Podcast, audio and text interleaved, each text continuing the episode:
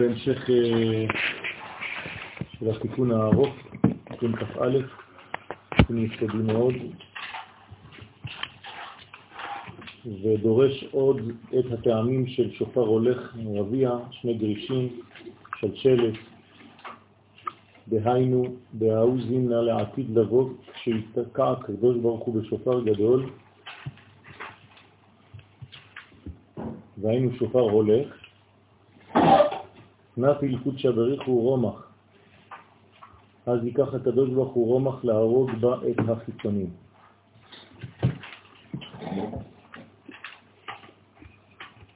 השופר הגדול זה שופר של חסד, שנקרא גדול.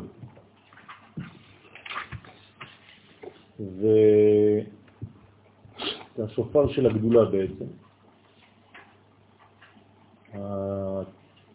השופר הזה נקרא שופר הולך, הוא מתפתח, ודרך השופר הזה, באמצעות השופר הזה, הקדוש ברוך הוא בעצם מחזיר את העולם ליסודו הפנימי. זה נקרא שהוא הורג את החיצונים. להרוג את החיצונים זאת אומרת להפוך להיות פנימי. במילים פשוטות יותר, זה אומר שהעולם יגלה את אה, היסוד הפנימי שלו בחיצוניות. אנחנו לא ניפול למדרגה החיצונית בלבד של המציאות, אלא נגלה בתוך המהלך הגדול של שופר הולך, של החסדים, של גילוי החסדים, את התוכן הפנימי של הארציות, של החומר, של הטבע, של החול. לכן זה נקרא שהקדוש ברוך הוא תוקע בשופר גדול, ובאותה תקיעה זה כאילו הקדוש ברוך הוא לוקח רומח, כלומר כל היסוד האקטיבי, כמו רמח איברים. ועל ידי הרמח איברים, הגילוי הזה הוא בעצם הורג את החיצוניות. אז מה זה הרומח? באי, אומר הזוהר, רמח תבין באית בקריאת שמה.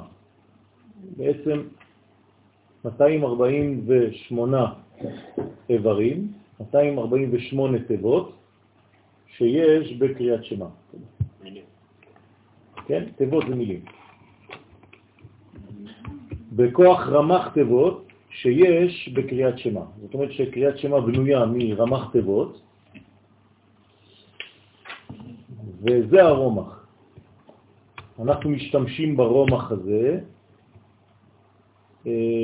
בכמה אופנים, פנחס משתמש ברומח הזה, כמובן מעבר לפשט של ויקח רומח בידו, אומר הזוהר הקדוש שהוא לקח, תוך כדי לקיחת הרומח הגשמי, 248 תיבות של קריאת שמה, שיש בתיבות הללו כוח לשאת ולחסל את המדרגות החיצוניות של המציאות. למה צריך לחסל את הכוח של החיצונים? זה לא שצריך להרוג אותם, זה פשוט הריגתם גילוי התוכן. זה לא שאנחנו מוציאים אותם מהמציאות. אנחנו פשוט הורגים את הפן החיצוני כשהוא חיצוני בלבד, כדי לגלות את הפן הפנימי שיש שם. מה? כמו פרי. כמו פרי, נכון. אנחנו גם משתמשים בחלק החיצוני, דרך אגב, אחר כך. עכשיו, שט תבין די ייחודה, עכשיו, חוץ מ-248, יש שש תיבות של הפסוק, נכון? עצמו, שמע ישראל, אדוני אלוהינו, אדוני אחד. אז אם אני מוסיף לרמח את שש האלה, יוצא רומח. עם ו'. לכן הרי רומח. הוא בא, ועל ידי הרומח הזה, וידקור את שניהם. כמו שנאמר בפנחס, הוא דוקר את שניהם, כלומר את זמרי בן צלו ואת כוסבי בצור. זכר ונקבה, בחר ונוקבה. ובזו הרומח ידקור הקדוש ברוך הוא את הזכר ואת הנקבה של החיצונים. עכשיו אתם מבינים למה קוראים לה כוסבי. מלשון שקר, כזב בעברית. זאת אומרת שכשפנחס הורג את זמרי, כן, ואת כוסבי, זה בעצם חיבור של הקודש, זמרי, שנכנס והלך לשקר. אז הזיווג שביניהם זה זיווג בין האמת לבין השקר. וזיווג כזה, מה קורה לו? הוא נבלע בתוך השקר. ולכן חייבים לדקור את שניהם כדי להחזיר את האמת לעולם, למציאות. אז הקדוש ברוך הוא בעצם, גם הוא, דוקר את הזכר ואת הנקבה של הקליפה הזאת, של החיצוניות. איך קוראים לזכר ולנקבה? דה, סמך מם ונחש. זאת אומרת, שני הכוחות הללו, הזכר שרוכב על הנקבה, מופיע גם בצד השלילי של המציאות, בצד האחורי של החיים, זה נקרא סמך ונחש. כמו שאני ורוכב על חמור להבדיל, אצלנו, משיח בא אני ורוכב על חמור, אצל הקליפה זה סמך רוכב על הנחש. דרך אגב, ככה הם באו, כן? תמיד הם באים בזוג, שהם הסמך מם והנחש, שהיא הנקבה שלו. זאת אומרת, גם בטומאה יש זכר ונקבה, כי מובנת היכולת שרק בחיבור זכר ונקבה אפשר לפתח כוחות. אז גם בקליפה, כל פעם שאנחנו נפגשים עם כוח שלילי, יש לו זכר ונקבה. לפעמים זה בלעם עם החמור, עם האתון, כן? אבל תמיד זה זכר ונקבה בצורה של קליפה, חס ושלום. שאז יתבטלו מן העולם. הוא מפרש שזה נרמז בטעם רביע. ורביע, דיונקה דומיה דרומח.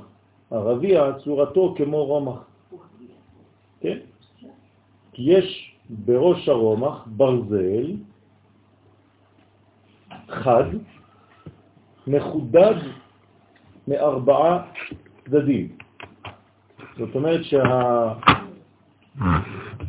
בראש, ה... כן, בראש הרומח יש איזה מין דבר כזה, בסדר? שהוא יש לו ארבעה צדדים.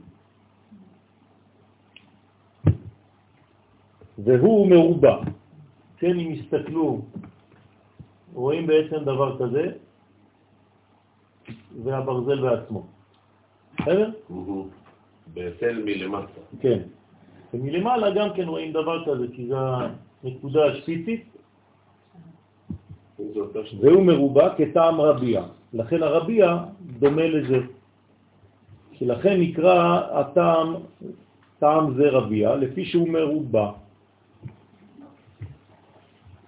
עכשיו, למה הוא מחודד מארבעה צדדים? כי צריך בעצם לחסל את הכוח מכל הכיוונים. נכון? האמת שיש שישה צדדים. חוץ מהמרובע בעצמו, יש את המעלה ואת המטה. אז הוא בעצם יוצא למלחמה נגד כל הכוחות שמתלבשים במימד של הטבע, במימד העולם, מה שנקרא, ובעולם יש שישה צדדים. ואתה דורש את הטעם של שני גרישים. אנחנו עוברים לשני גרישים, שבא לרמוז כי תרך לון, תרך לון, קודשא בריחו, מין שמאיה וארעה. הקדוש ברוך הוא יגרש את הזכר ואת הנקבה, את הזון של הקליפה, גם מהשמיים וגם מן הארץ. מה זה מהשמיים? כלומר, גם החלק הרוחני של הקליפה.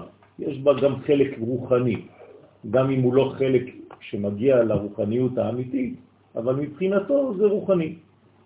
דהיינו שלא יהיה להם עוד אחיזה בזון בקדושה. כל עוד והם זון בקליפה, זה כבר שם כינוי.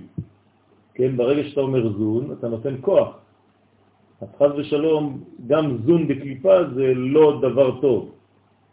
כדי להוציא את המדרגה הזאת של זון בקליפה, צריך לחסל אותם גם בשמיים וגם בארץ. כי זכר זה בשמיים ונקבה זה בארץ. כמו שבקדושה להבדיל יש זכר ונקבה שזה שמיים וארץ, אז הקדוש ברוך הוא צריך גם כן לגרש את הזון של הקליפה מן השמיים ומן הארץ. למה הם גם בשמיים וגם בארץ? כי הם רוצים לחסל את החיבור בין השמיים לבין הארץ. כי אם יש חיבור של הקליפה, זה על חשבון חיבור של הקדושה. כלומר, אי אפשר שיהיו שניהם בעולם.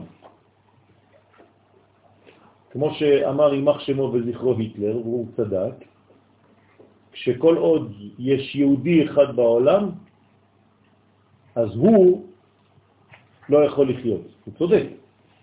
כי בעצם אנחנו האנטיתזה, כמו שאמר בלק, והוא, עם ישראל עומד ממולי. מה זה עומד ממולי? הוא בעצם עומד ככוח מתנגד למי שאני. אז או הוא או אני. אי אפשר שניהם ביחד. אז הקדוש ברוך הוא מגלה לנו גם שאם אנחנו רוצים לגלות את האמת בעולם, לא יהיה מקום כבר לשקר. זאת אומרת, כל פעם שמדרגת אמת מתגלה, יש כוח אחד, שכבה אחת של חושך ושל שקר שנעלמת. זאת אומרת שאחד חי על חשבון השני. כשזה קם, זה נופל. זה ממש על מאזניים. ראינו את זה בעצם בלידתו של יעקב. שנולד יחד עם אסתיו, ועליהם נאמר, ולאום מי לאום יאמת. כשזה קם, תשימו לב שם במפרשים, מיד, ברש"י, זה נופל. אי אפשר שגם אדום ישלוט בעולם וגם ישראל. או הם או הם. ממה נבנית ירושלים? מחורבנה של צור. בגלל זה בכניסה של יעקב לארץ ישראל, אז הוא צריך להנחם נגד השר של אדום, הוא צריך לעלות. אחד צריך לעלות, אחד נכון, צריך לרדת, נכון. אז יש את המלחמה. נכון. אז אי אפשר לחיות שניים באותו עולם. למה, למה אנחנו אומרים כל הגדול מחברו יצרו גדול ממנו? כי זה אומר שהיצר מנסה לחבל בצורה פנימית זאת יותר. אומרת שכמה שהחיובי גודל, השלילי גודל. נכון. ופה אנחנו אומרים שאחד ניזון מהשני. כן, זאת אומרת, מה, מה זאת אומרת? שגם הצדיק, כשהוא גודל בקדושה, מאיפה הוא לוקח את הכוח שלו? מהיצר הרע שלו, שגדל באותו זמן. אבל היצר הרע שלו גודל גם כן. נכון, אבל את מי הוא מגלה? שניהם קיימים במציאות, פה אבל העניין הזה של אה, הוא לאום מלאום יאמץ, נכון? זאת אומרת שאחד נופל ואחד קם. מי לאום, מה זה מי לאום? הוא לוקח את השני, את הכוח שלו מן הלאום. כלומר, הוא לאום לא אחד במקום, אחד מלאום. כלומר, מאיפה אנחנו ניזונים? מן הלאום השני. כלומר, אנחנו בעצם נרוקן את עשיו כשהוא יהיה במדרגה גבוהה מאוד, וניקח את הכוח לעצמנו, נחזיר את הכוח לעצמנו. אבל שניהם קיימים באותו זמן, תמיד. מי שולט, מי מתגלה? זה לא שאחד נעלם לחלוטין, זה לא שהוא נעלם, אנחנו פשוט לוקחים ממנו את הכוח ומשנים את המינוס לפלוס. כמו למשל באדם שעושה תשובה, הזדונות שלו נעשות לו זכויות. זאת אומרת, מה אנחנו עושים? אנחנו לוקחים את הכוח שיש לו, זה פוטנציאל. הוא משתמש לזה לרעה, אבל הפוטנציאל נמצא אצלו.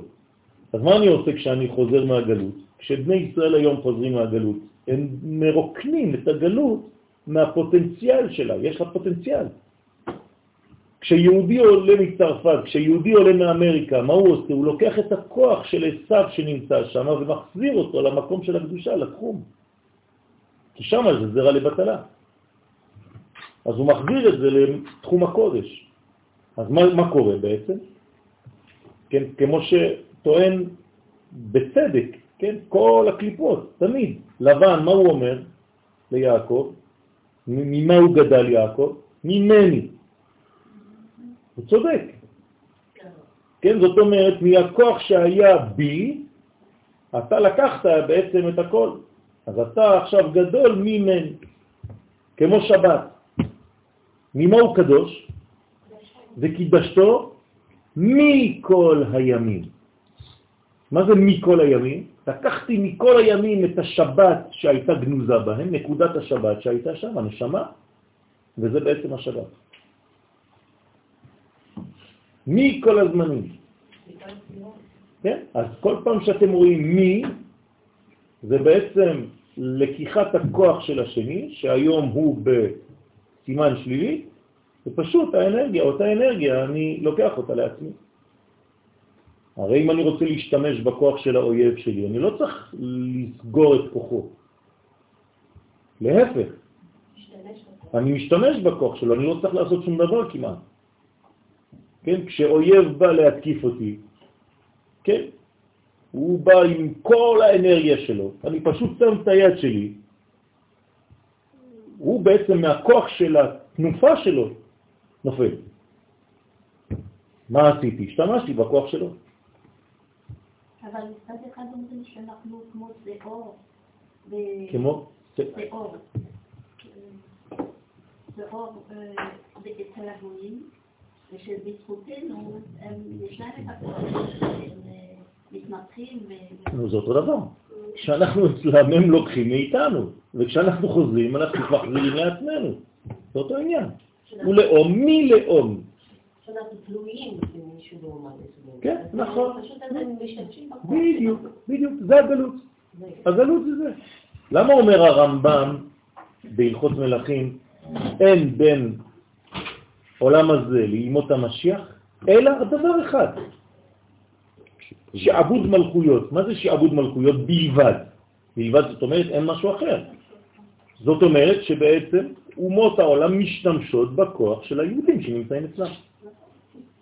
כלומר, כשאני נמצא בגלות, למי אני נותן את הכוח שלי? לאומה שאני נמצא שם. לכן אומר הזוהר הקדוש, שזה הכוח שלי, זה כמו זרע. אני נותן את הזרע שלי לאישה אחרת. לכן, דהיינו שלא יהיה להם עוד אחיזה בזון בקדושה. אז אין יותר אחיזה. אתם מבינים מה זה אחיזה עכשיו? הם, מאיפה הם יונקים? מאיפה הם נקראים זון בקליפה? בגלל שהם לקחו, זה כמו חיקוי, כמו קוף בפני אדם, שהוא לוקח את כל המדרגות שיש באדם, הוא גונב את הזהות, כמו האויבים שלנו היום. מה הם עושים? גונבים את הזהות.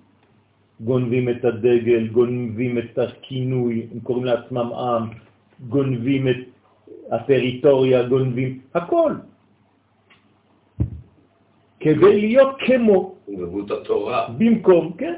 לוקחים את התורה ומשנים, מסלפים. לכן, יהיה להם, לא יהיה להם עוד כוח וזון של הקליפה, בגלל שהם לוקחים את זה, ועכשיו זון בקדושה, מחזירים את זה לעצמם, הנקראים שמיים וארץ. מה קורה באותו זמן? שורה שלישית, והוא זימנה בסוף, באותו זמן יתקיים מה שכתוב שקר הסוס. לתשועה. מה זה שקר הסוס לתשועה? הסוס, כן, כמה זה בגמטריה? עולה בגמטריה כמספר סמ"ם. זאת אומרת, כן, הסוס זה בגמטריה סמ"ם. 126. נכון? שנעשה שקר לתשועה בקדושה, כן? סליחה, נעשה שקר לתשועה, זאת אומרת שהוא בעצם משקר. מה זה לשקר?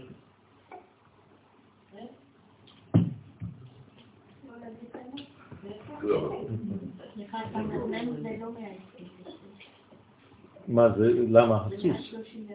נו כן, הסוס. כן, הסוס. שקר הסוס. נגיד ששקר זה לוקח רק חלק מהמציאות. יפה. שקר זה בעצם לא לראות את האחדות הכוללת. זה נקרא שקר. תמיד אנחנו חוזרים על אותו עניין, אבל קשה לתפוס את העניין הזה, כי זה בעצם היסוד העמוק ביותר של כל השיעורים שלנו. כן? לראות בעצם חלק, לראות את הנקודה שאתה בוחר לראות. ממש כן?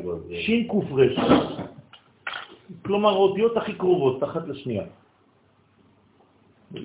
ביחס לאמת, שזה הראשונה, האחרונה והאמצעית. בסדר? אז פה רואים סקטור, אתה עושה זום על נקודה אחת של כל המכלול, אז אתה לא רואה, זאת, זאת לא האמת. זה נקרא שקר. אז שקר, כן, אז צריך להיזהר מאוד. שקר זה לא לא להגיד את האמת בפשט, זה פשוט לא לראות את הכל, את כל התמונה.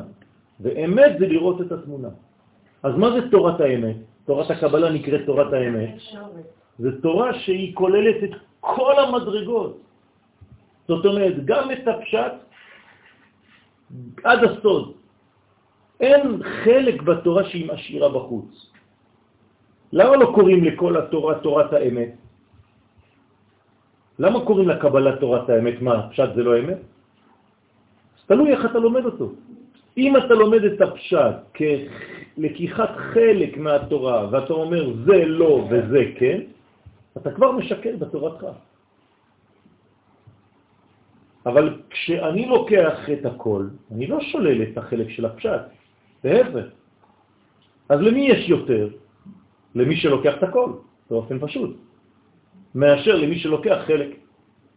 אז חכמי האמת יודעים שהכל צריך לקחת בחשבון באותו זמן. אתה לא יכול לקחת חלק מהמציאות. זה נקרא האחדות הכוללת. בספר דברים זה, זה פשוט. אנחנו לוקחים בחשבון גם את החומר, מה שלא היה כן לפני כן. לפני כן לקחו בחשבון רק את השמיים. לא הייתה ארץ ישראל, נכון? אז התורה שבמדבר היא שקרית. היא לא יכולה להיות אמיתית. היא תהיה אמיתית רק כשהיא תיכנס לארץ ותגלה את המציאות החומרית. זה נקרא תורת אמת. אז תורתה של ארץ ישראל נקראת תורת האמת. תורת חוץ לארץ היא חלקית, וכל חלק הוא לא אמיתי. לכן אסור לקרוא לעצמנו היום יהודים. הוא לא יהודים. כי אם אתה יהודי, אתה משבט יהודה. ושבט יהודה זה 1 חלקי 12. אז זה חלקיק, אנדודיאן. זה רק שבט יהודה, אז אתה לא יהודי בכלל. אתה גם לא עברי. עברי זה היה לפני... לפני 70, 80, 100 שנה. עכשיו אנחנו כבר לא עברים, אנחנו ישראלים היום, אנחנו כבר ישראל. זהו. בסדר? עברי זה היה בזמן של מניטו, נגמר עכשיו. אנחנו מתקרבים כבר כן. לאישורון. זה נגמר, עכשיו אנחנו כבר ישראל. כבר לא עברי. זה לא נכון להגיד שאנחנו עברי עכשיו. חשבתי שזה השאיפה. לא, לא, לא, השאיפה זה ישראל. שאיפה זה ישראל, לא עברי. זה עירות. אתה מבין יותר טוב את הברכה מקבץ מלחמות. נכון, נכון.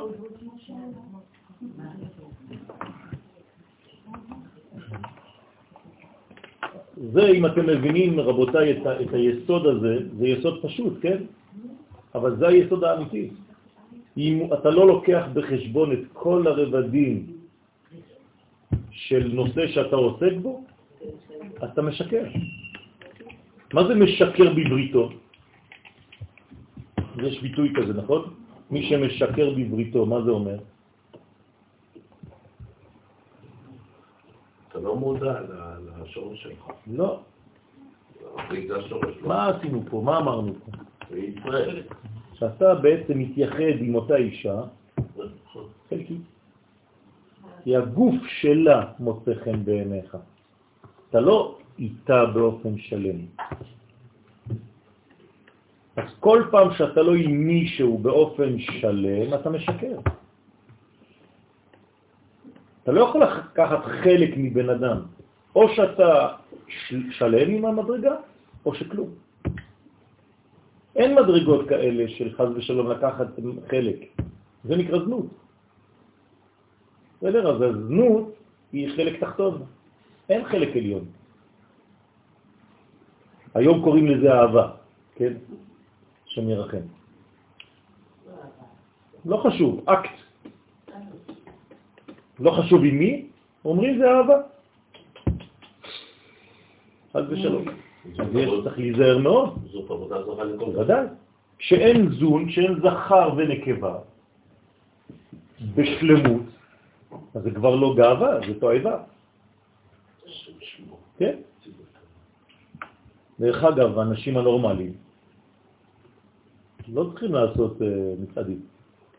מעניין. אבל למה מיניות היא רוצה להפוך את זה? מה? למה מיניות היא רוצה להוכיח ש- שזה מה שנכון? מי? מי- מיעוט. זה מה שאני אומר, בגלל שזה שקר. מה המרגלים עצמם? כל הזמן השקר עושה הפגנות.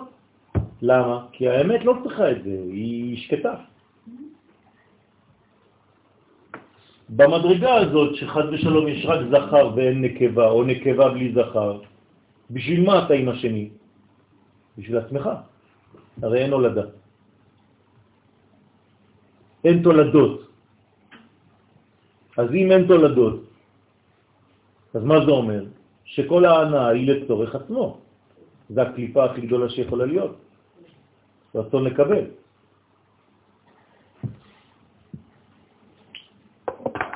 כמובן שאנחנו לא מדברים על סקירות, כן? בוא לא נעקוץ. לדעתי, לדעתי אנחנו פשוט צריכים להתפלל על אותם אנשים. בוא לא שזה לא ייגמר בתחרות. לכן, שקר הסוס לתשועה, סוס כמספר סמ"ם, שנעשה שקר לתשועה. יש פה קצת עניין של הסוס, כי בכל זאת בשיר השירים, כן.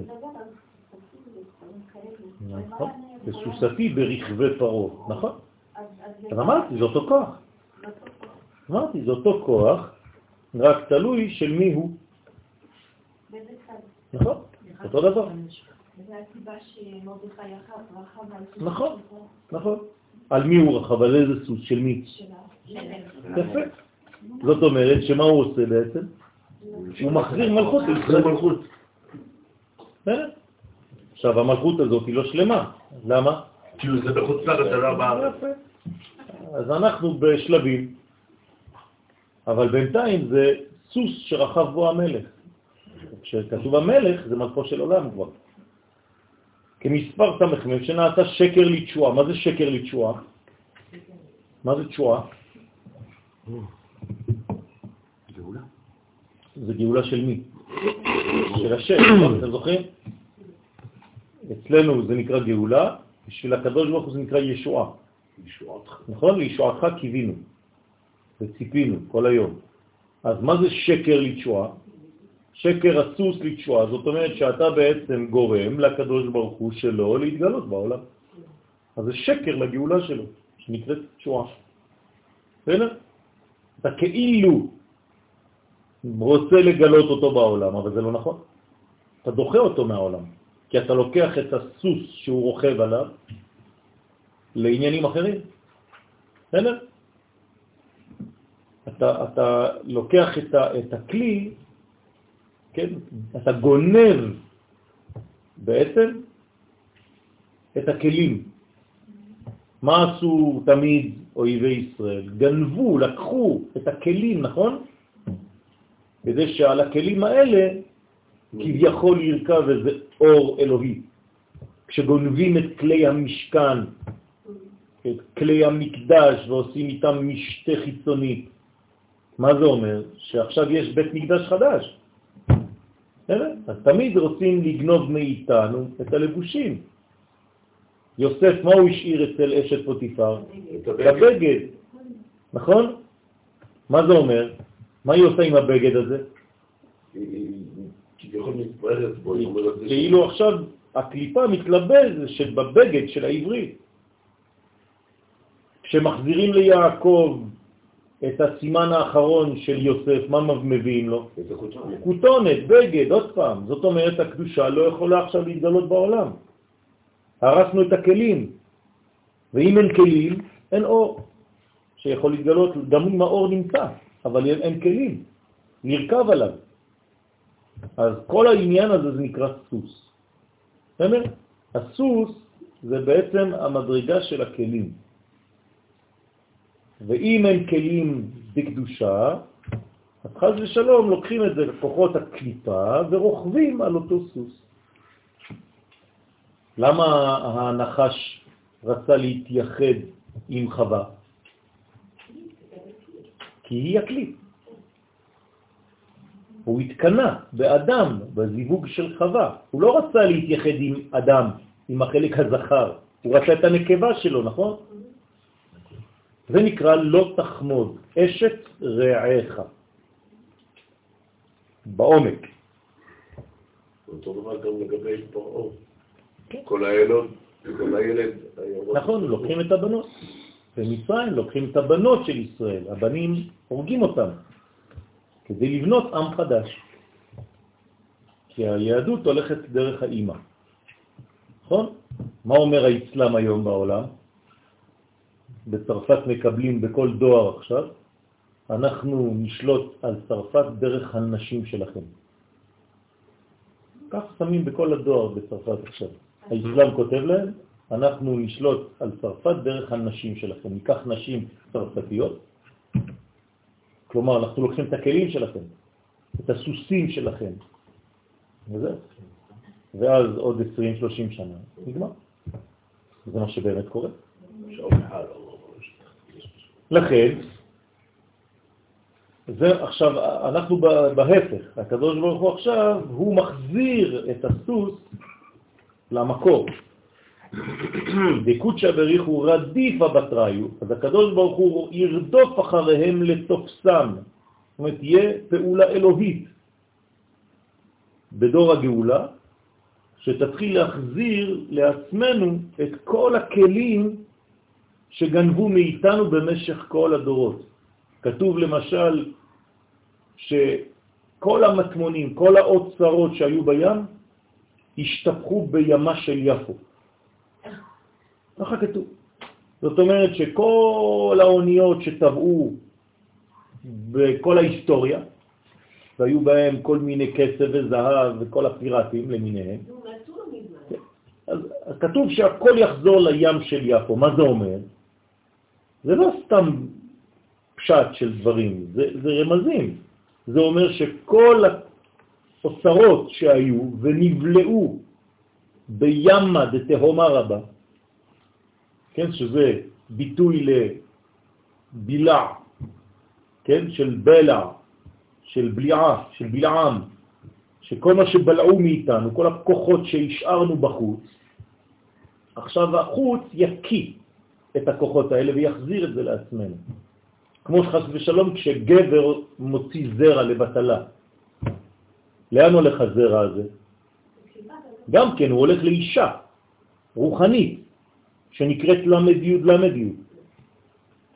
ואז, בבוא הזמן של התשובה, מה היא צריכה לעשות? להקיא. חי בלע ויקיאנו, מבטנו יורישנו אל. זאת אומרת, אנחנו מוציאים את מה שהשארנו אצל נשים נוכריות כזרע, ככוח, כחי, ומחזירים את זה לעם ישראל. זה עניין הגאולה, להחזיר לעצמנו את כל הכוחות, את כל מה שפיזרנו. זה נקרא פיזור. הגלות זה פיזור הכוחות, והגאולה זה החזרת כל הפיזור לאחדות. ומי כעמך ישראל גוי אחד בארץ. כן? אומר הזוהר בפרשת אמור, חלק ג', בארץ עיקרון אחד, ולא עיקרון אחד בלעדיי הוא. כלומר, אי אפשר לחזור לאחד בלי הארץ. זה נמצא בדברי הימים, כן? הפסוק שאנחנו אומרים בשבת. ונטילון בשלשלת על צווארי הון. אז כל הטעמים, אתם רואים שזה בעצם כל הכוחות שהקדוש ברוך הוא משתמש בהם כדי להחזיר לעם ישראל, כלומר לעצמו. כי מי זה עם ישראל? זה הוא, בגילוי. נכון? קודשא בריחו, אורייתא וישראל חד. אז כשהוא מחזיר לישראל, הוא מחזיר לעצמו גם. אז זה נקרא שלשלת, על צווארי הון. כלומר, אנחנו צריכים להחזיר לעצמנו, כן, לקשור את הרע שלא יוכל יותר להשתלט ולשלוט בעולם ולהתפשט ולהשתולל. ויקח אותם בשלשלת על צוואריהם. זאת אומרת, אנחנו צריכים לקלוא, אמחיזונה, את הקליפות בשלשלאות. אז זה נקרא שלשלת. בסוד מה שכתב, איך זה שלשלת בטעמים? כן, כמו... מלמעלה. כן, ככה.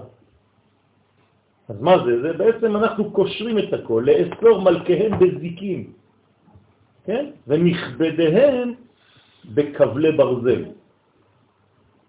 אנחנו צריכים בעצם להחזיר לעצמנו את כל הכוחות האלה, ואז כדי שלא תהיה השתוללות של כוחות הרע, כי כוחות הרע משתוללות, משתוללים בעולם.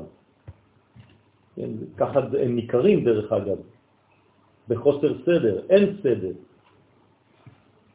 אין צדק. לוקחים אישה, שמים אותה לברכיים, בום, יורים עליה כדור בראש. אין דין, אין דיין, אין משפט, אין כלום, רק בגלל ש... הרחמן פאפ, נגמר הסיפור. כמה הורגים נשים היום ככה אצל המוסלמים? כל יום. בפייסבוק זה מלא היום. מה שלפני 20 שנה היה זוועה להסתכל, היום השם ישמור. ולבטר כתילון ברומחה, דהו רביע, ואחר כך יהרוג אותם ברומח, שהוא כטעם רביע. אז הרומח, כן מה שאמרנו מקודם, המרובע, אז הוא קושר אותם והורג אותם. במילים אחרות, אסור לשמור אותם בכלא, חיים.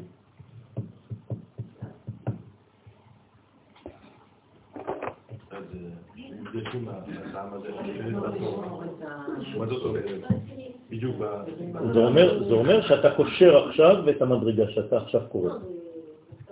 יש שם כוח לקשור כוח של קליפה. בסדר? למה אנחנו קושרים את היד השמאלית? כי זה כוח שאם אני נותן לה לשלוט, אז השמאל שולט. ואם השמאל שולט, זה מידת הדין. אז לכן החסד, היד הימנית, קושרת את היד השמאלית. אבל פה זה בקדושה. אני לא הורג אותה, אני רק שולט עליה. כן? וכמה אני צריך לשלוט עליה? שמונה. שבע. שבע. שבע מדרגות. ופה. לא, לא, זה עשר בסך הכל, אבל נכון. אני מדבר על שבע תחתונות. זאת אומרת, אני צריך לקשור את כל הביטוי שלה. הוא מפרש יותר ואומר, בקדמית תרכלון, בתחילה יגרש. יגרש אותם ממקומם בסוד אז לגריש. מה זה אז לגריש? ילך ויתגרש. כלומר, אתה בהתחלה מגרש אותם, זה המדרגה הראשונה. אחר כך אולבטח, אולבטר, רדיפה בתראיו ותפיס. כלומר, אתה מונע שהמלחמה תהיה איפה? בארצך, בתוך התחום של הקודש. אתה מגרש אותם החוצה, ואתה רודף אחריהם החוצה. אתה לא מחכה שהם ייכנסו ואז אתה מחפש אותם פה. אז אתה יוצא, הם כבר בחוץ, אתה יוצא, כי תצא למלחמה. זה מסוכן כי תבוא מלחמה בארצכם. יש שני פסוקים על השר הצורר אתכם. לא, כי תצא למלחמה. מלחמה נכונה, אסור לתת להם לבוא. אני צריך לצאת, המלחמה צריכה להיות בתחום של השני, לא בתחום שלי. אני לא צריך לפתח כיפות ברזל. זה, זה, זה לא נכון להילחם בצורה כזאת. זו פחדנות. לכן, אני צריך לרדוף החוצה. ותפיס לו, לתפוס אותם בחוץ, ואחר כך ירדוף אחריהם ויתפוס אותם בשלשלת, ולבטר קטילון, ואחר כך להרוג אותם ברומח שהוא כטעם רביע. כן? ארדוף אויביי ואסיגם ולא אשוב עד כלותם. כך אומר דוד המלך. אני עושה, רודף את האויבים, אני מציג אותם, ואני מחלה אותם, ואני לא חוזר לארץ ישראל, לתחום של הקודש, בלי להרוג את כולם. אולי בשלטי חוצות. כן. הוא ממשיך ואומר, ורביע ושני גרישים ושלשלת, אלו שלושה טעמים. כן, אז אתם מבינים עכשיו, כל פעם שאתם תראו רביע, שני גרישים, אז אתם יודעים שרביע זה רומח, גרישים זה לשון גירוש, שלשלת זה לתפוס את האויב. אז אלו שלושה טעמים, אינו תקיעה שברים תרועה. עכשיו תתרגם את זה במילים, בסאונד, זה אותו דבר. אז זה בעצם תקיעה, שברים, תרועה. הם כנגד תקיעה, שברים, תרועה, שהם בחסד, גבורה, תפארת. אז מי שייך למי? אז הנה, כי רביע בחסד, כנגד תקיעה. כלומר, איך כתוב על הרומח? ויקע, נכון? אז זה תקיעה. אז התקיעה ברומח, אתה תוקע. כן? שני גרישים, מה זה שני גרישים? גבורה. גבורה. למה? כי כדי לגרש, אתה צריך להיות גיבור. גרש את בן האמה הזה, הזאת. כן? כי לא יירש בנה עם בני יצחק. מי הייתה גיבורה? שרה. אז זה נקרא שני גרישים. שלשלת בתפארת המקשר את החסדים ואת הגבורות, אז זה נקרא שלשלת. כלומר, בקליפה שלשלת זה לקשור את הרע, בקדושה שלשלת זה לקשור את החסד עם הגבורה.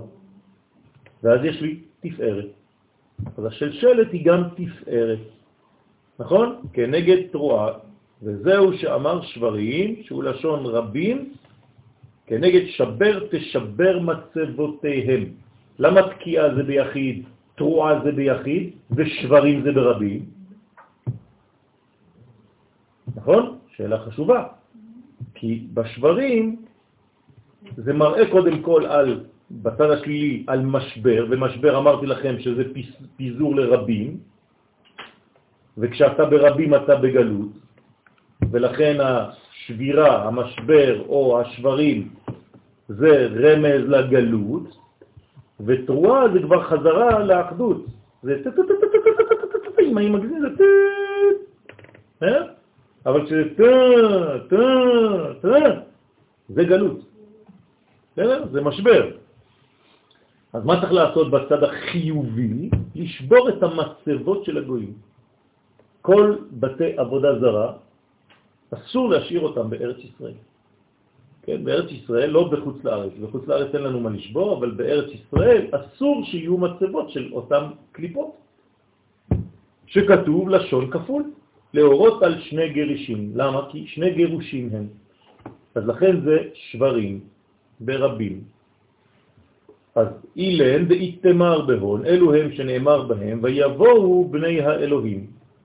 מה זה ויבואו בני האלוהים? על מה זה נאמר? מתי זה נאמר? מה ההמשך? להתייצב על השם, נכון? ועל משיחו.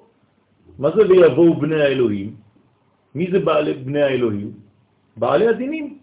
מי שבא לפני האלוהים, האלוהים זה בית דין. אז זה נקרא הם בעלי הדינים והמקטרגים. הם באים לקטרג. על מה הם מקטרגים? על עם ישראל. הנה יש לך עם שלא עושה את העבודה. אז אולי תחליף את העם הזה בנו, מתי זה קורה? כל ראש השנה. כל פעם בראש השנה זה מה שקורה בעולם, בעולמות העליונים. זאת אומרת, כל הכוחות הרוחניים של האומות באים לקדוש ברוך הוא ואומרים לו, עוד פעם אתה הולך לבחור בעם ישראל השנה הזאת? חבל על הזמן. אתה לא רואה שהם לא מתפקדים? לא נמאס לך כבר שאתה תהיה נעבד באומה אחת? במקום להיות נאבד על ידי 70 אומות. ככה מנסים, כן, לשחד את הקדוש ברוך הוא. לכן זה נקרא מקטרגים. אז מה הקדוש ברוך הוא עושה? בגלל זה אנחנו מתפללים למלכות. כל הרעיון של, השבת, של, של, של ראש השנה זה המלאכה. של מה? מה זה אומר? זה מילים פשוטות. לשמור על המלכות של הקדוש ברוך הוא דרך עם ישראל. אז אנחנו אומרים לקדוש ברוך הוא, אנחנו עדיין רוצים להיות עמך, תשתמש בנו. ואז מה הוא עושה? אז הוא נותן למקטרג אה, צעיר לעזאזל ביום הכיפורים, כאילו לך לחפש אה, אותי שם. אז אנחנו מוכיחים בסוכות שאנחנו מסוגלים להנהיג את האומות בזה נכון. שאנחנו מקריבים בשבילם, ואז אחרי הקרבות האלו יש את ה... אה,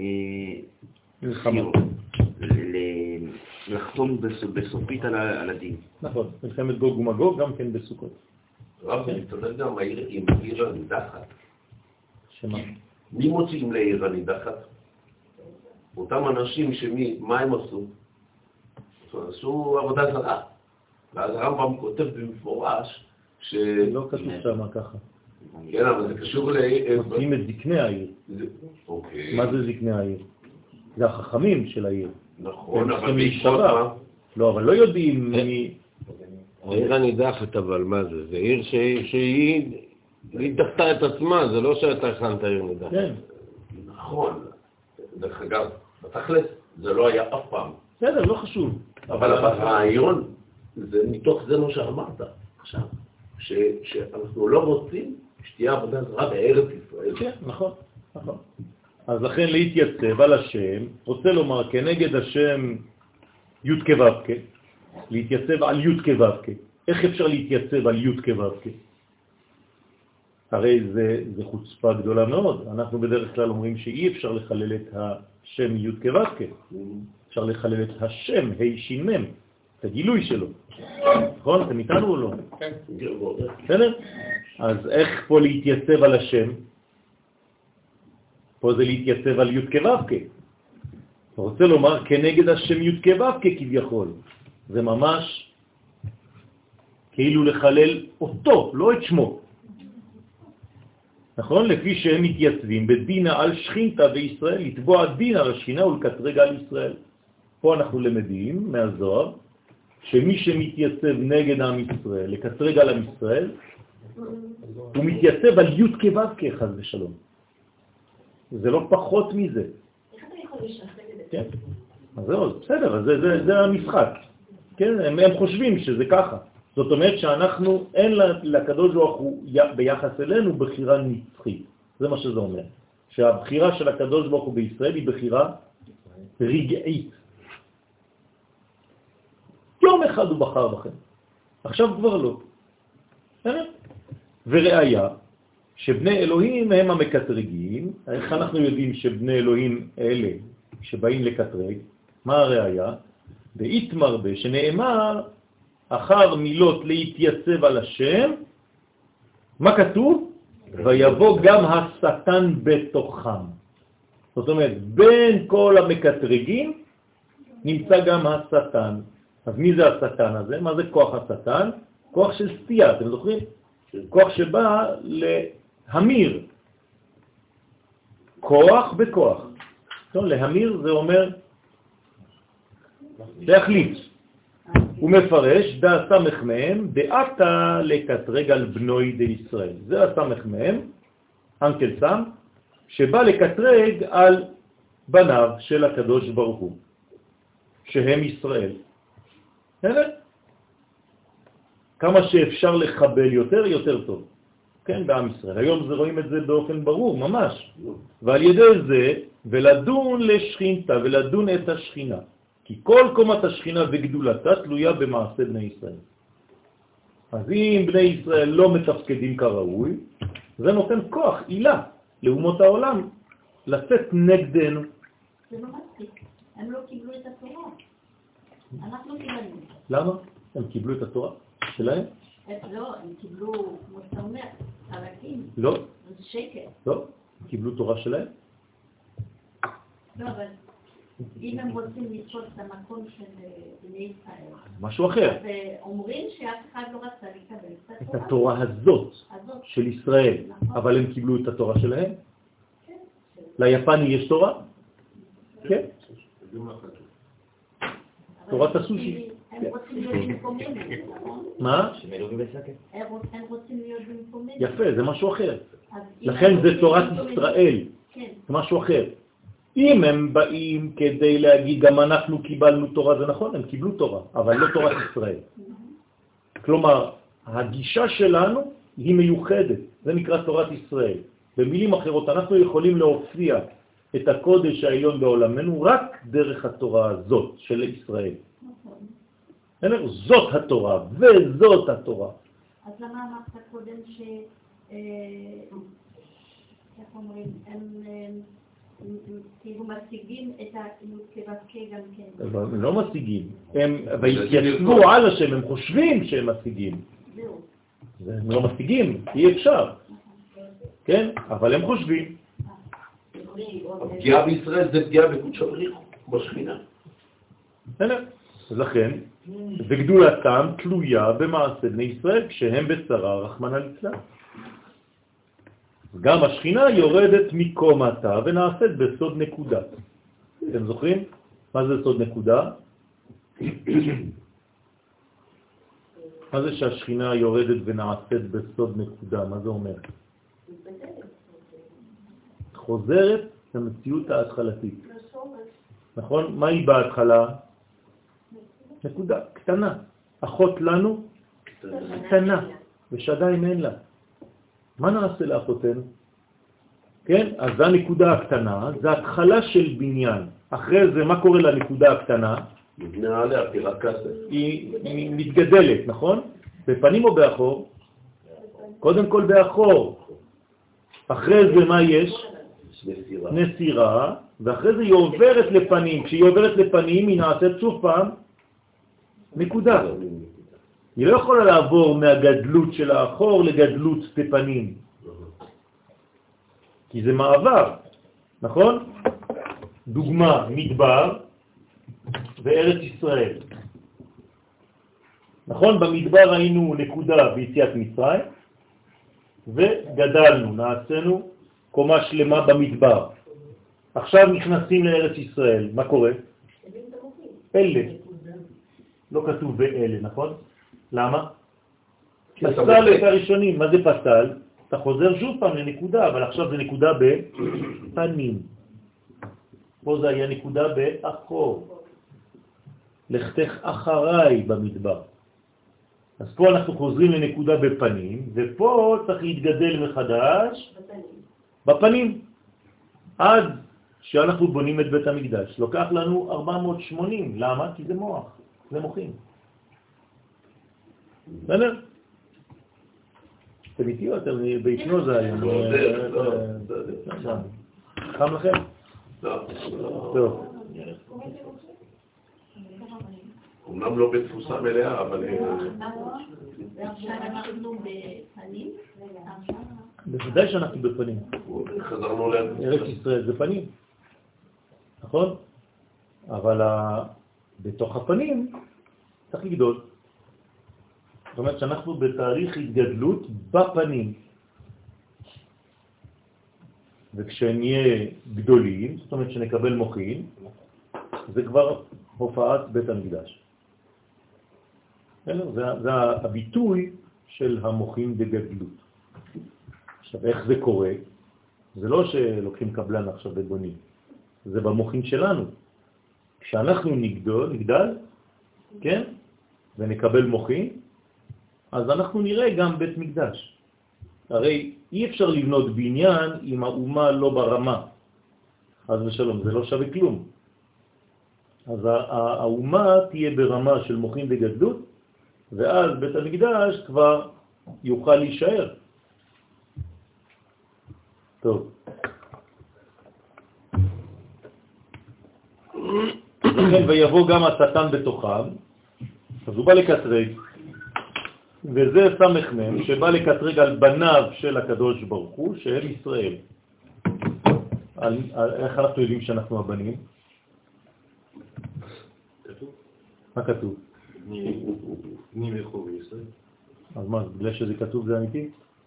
לא, זה, אתה מאמת את זה. כתוב. אה, בגלל שזה אמיתי זה כתוב. זה הפוך. אתה מקשיב לשיעור. ועל ידי זה, כן, ולדון לשכינתה. ולדון את השכינה. כי כל קומת השכינה וגדולתה תלויה במעשיהם של ישראל, של בני ישראל. כשהם בצרה רחמן מצרים, גם השכינה יורדת ממקומתה ונעשית סוד נקודה. וכיוון דהו באי דינה השכינתה ובנוי, כיוון שהוא תובע דין על השכינה ובניה ישראל, נחשב כאילו קיימין עליהם, כאילו עומדים על הקדוש ברוך הוא כביכול, אותן אומות. כלומר, כשמישהו בא להכפיש אותנו, לעשות עלינו חרם, לעשות עלינו כל הדברים האלה שעושים על עם ישראל, זה על הקדוש ברוך הוא כביכול. לכן כתוב להתייצב על השם, כאילו מתייצבים עליו. בוודאי. כי כשהשכינה ירדה למטה, אז זה אירנפין קדישה כביכול נשאר בלי ייחוד. נכון? כשהשכינה בגלות, כשעם ישראל נמצא בגלות, איפה נמצא הזכר? לא. הוא מסתלק, הוא עולה למדרגה השמיינית. זאת אומרת, זכר בלי נקבה, איפה הוא נמצא? בשמיים. מרחף. גבר בלי אישה, אסטרונאוט.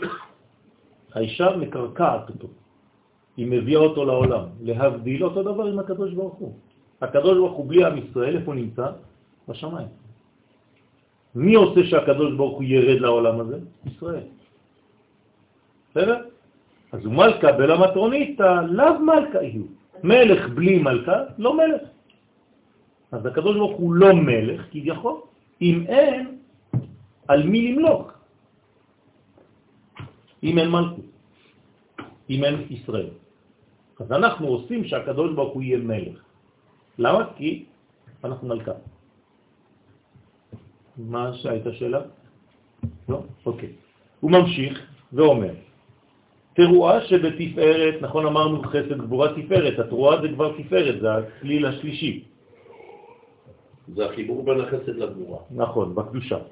אז ממשיך ואומר, תרועה שבתפארת, גם כן נעשה בחינת דין על החיצונים. אז מה עושים עם התפארת הזאת? התפארת זה קו אמצעי, קו אמצעי זה חזק מאוד, נכון? אבל ביחס לקליפה, מה זה עושה לה?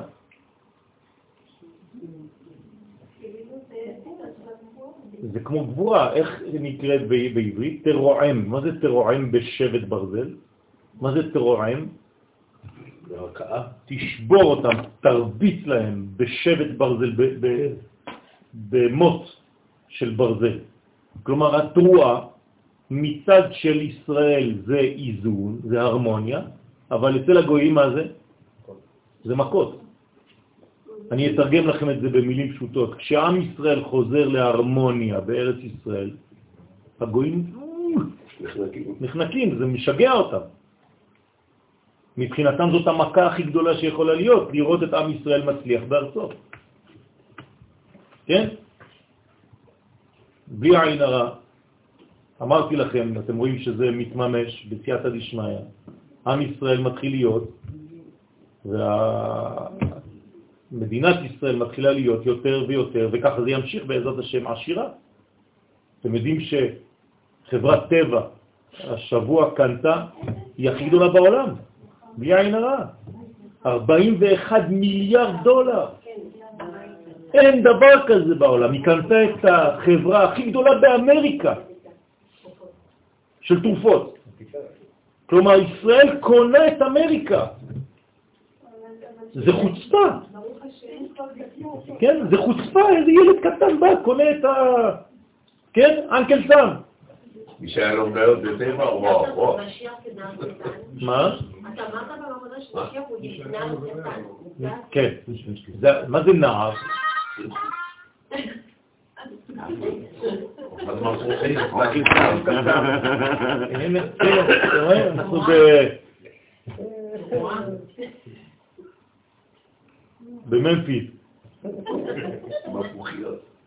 שם יש תחיית המתים באמת. מה זה נער? נער זה מלשון מנער. זה מה שינער את כולם. בסדר? אבל הנער הזה הוא זקן, לא לשכוח. נער הייתי, גם זקנתי. לא שפעם הייתי נער ועכשיו אני זקן. לא, אני נער וזקן.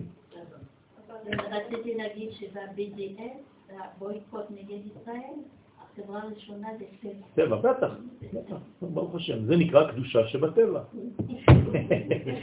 טוב.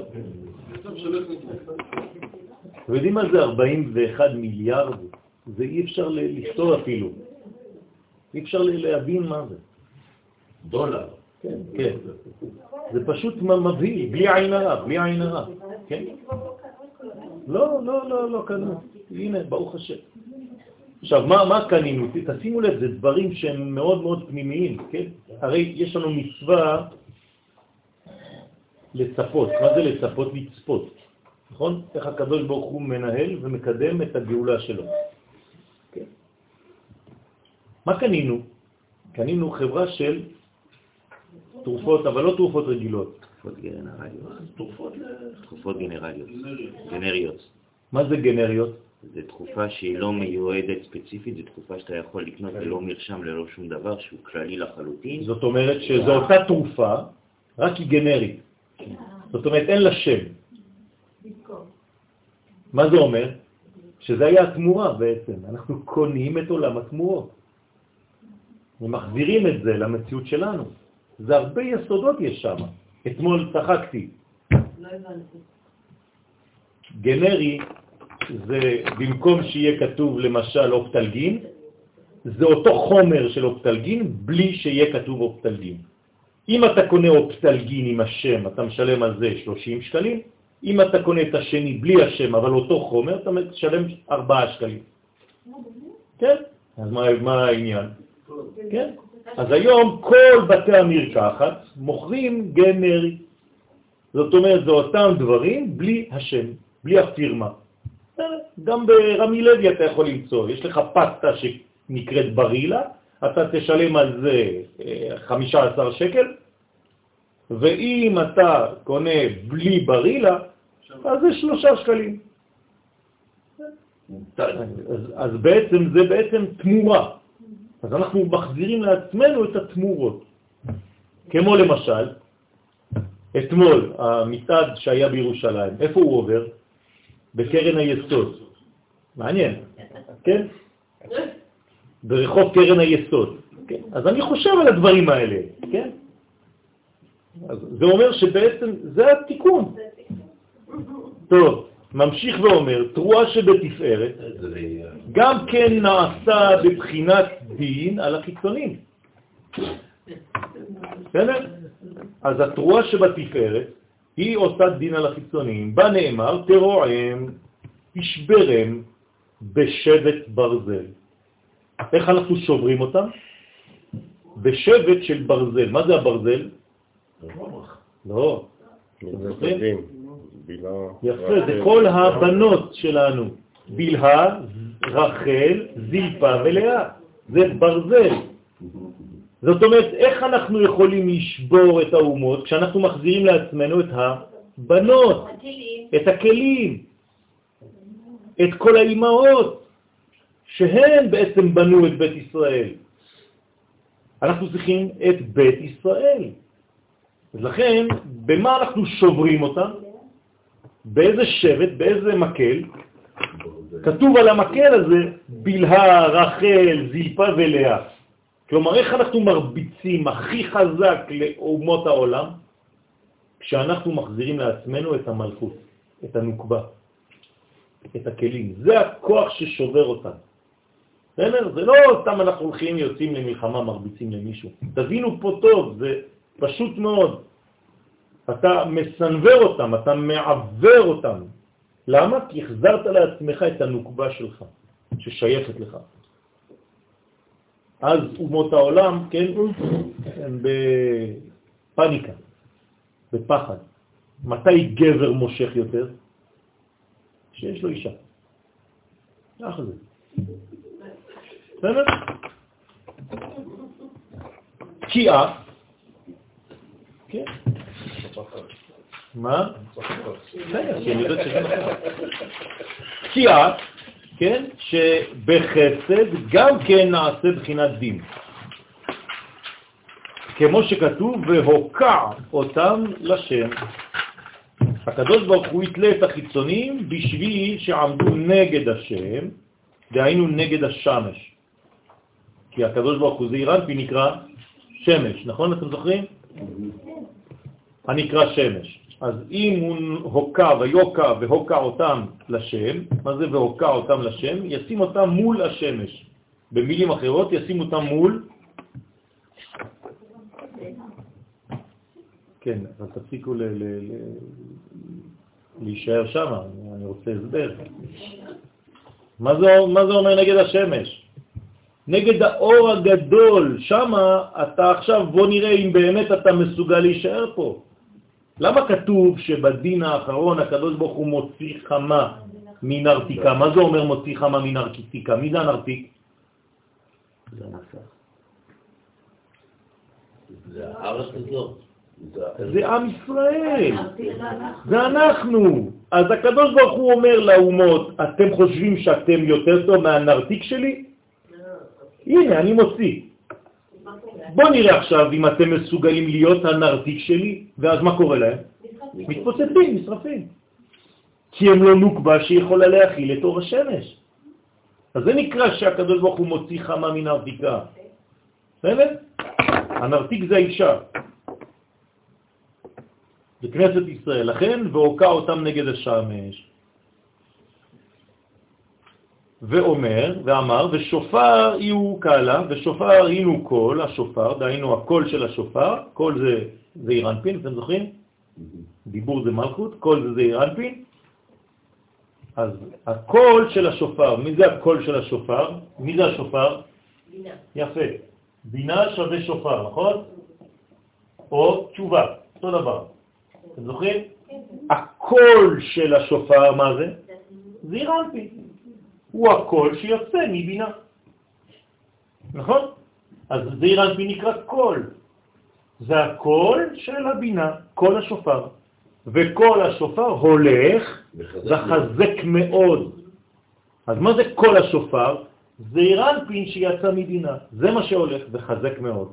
כלומר, השמש הולכת ומתחזקת יותר. ככה זה יהיה, לעתיד לבוא, הולכת השמש, אפילו פיזית, החום יהיה יותר גדול, יותר ויותר גדול.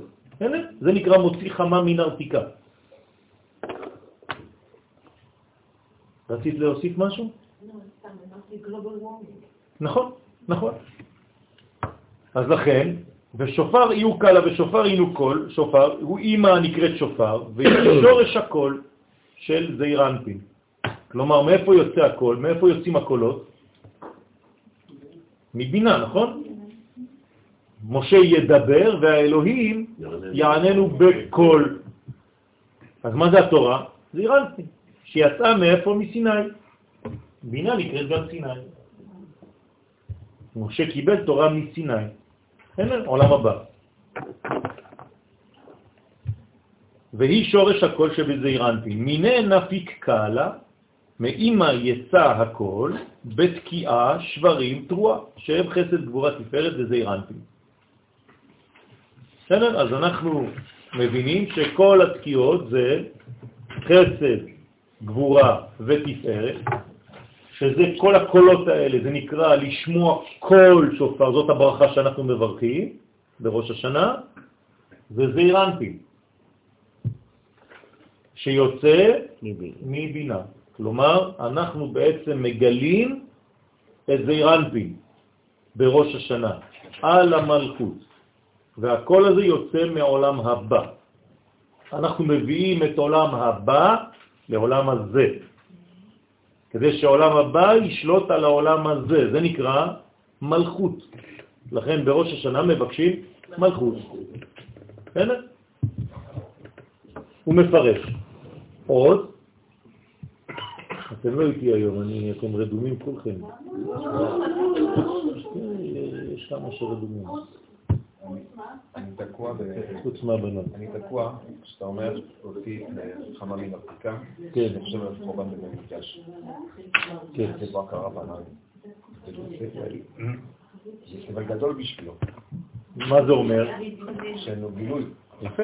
זאת אומרת שכל עוד והגילוי והאומה לא נמצאת בעוצמה המרבית כדי לקלוט, היא לא נגד טוב, אין לה רזיסטנס, אז מה קורה? המשכן לא יכול להישאר. אז מה קורה למקדש? הוא נחרב. אז איך יהיה בבית המקדש השלישי? אנחנו חייבים לעלות ולהיות רזיסטנט. להיות נגד. אם לא, אז זה עוד פעם חורבן חס ושלום. אז אי אפשר שיהיה חורבן, לכן מה יקרה? עם ישראל יתחזק בצורה כזאת שהוא יוכל להכיל בלי להישבר. זה בית המקדש השלישי. אבל זה לא נשמע בחירים. מה? זה לא נשמע בחירים. זה שיודעים שזה הבית המקדש, השל... כאילו זה השלישי ולא יהיה חורבן יותר, זה לא, זה לא נשמע טוב. כאילו זה נשמע מאוד אופטימי, אבל זה לא נשמע טוב. כאילו, איך אני באמת יכול לדעת שאני, שאנחנו כאומה מתנהגים כמו שצריך?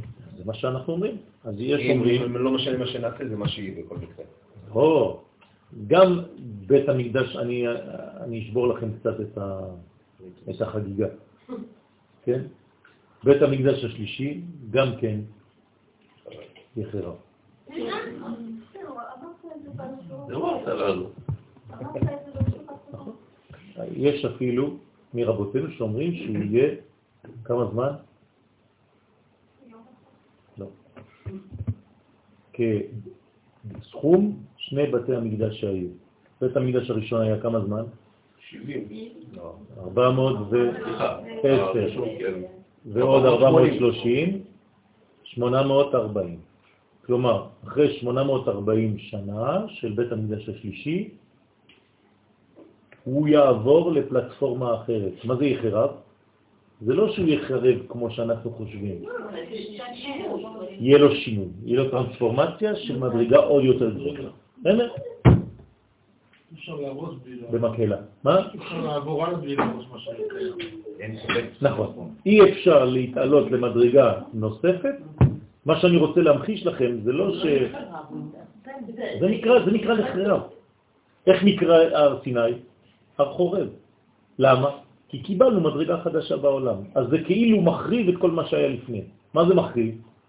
שאתה מסוגל לעזוב את המדרגה הישנה כדי לעלות. אם אתה לא מסוגל לעזוב את זה, אתה אף פעם לא תגדל. אז גם בביאת המשיח יש עדיין, אמרתי לכם כבר, אין סוף לתהליך. אנחנו בתהליך של השתלמות ולא בתהליך של שלמות. לאן יגיע העולם? אין, לאן להגיע, זה אין סוף. זה אין סוף, רבותיי. אני אומר היום, אבל כל צעד באין סוף הזה אתה צריך להרגיש שמחה, כי עלית במדרגה. זה לא שאתה מחכה ליום אחד, כי אם אתה מחכה ליום אחד, אתה תהיה בדיכאון. למה? כשהיום הזה יגיע, מה תעשה אחר כך? אין לכם כבר למה לחלום. אתם מבינים? מי שחושב שכל הגאולה זה רק שיגיע משיח, אז ביום שיגיע משיח, הבן אדם הזה יתחיל כדורים נגד דיפרנציה, נכון? למה? כי זהו, הוא החלום שלו יתגשם, אז מה? אבל אנחנו יודעים שזה תהליכים, גם כשיבוא משיח יש למחורה. ויש עוד ועוד ועוד ועוד ועוד.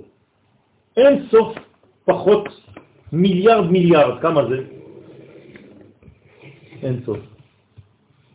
אבל מיליארד מיליארד פחות מיליון,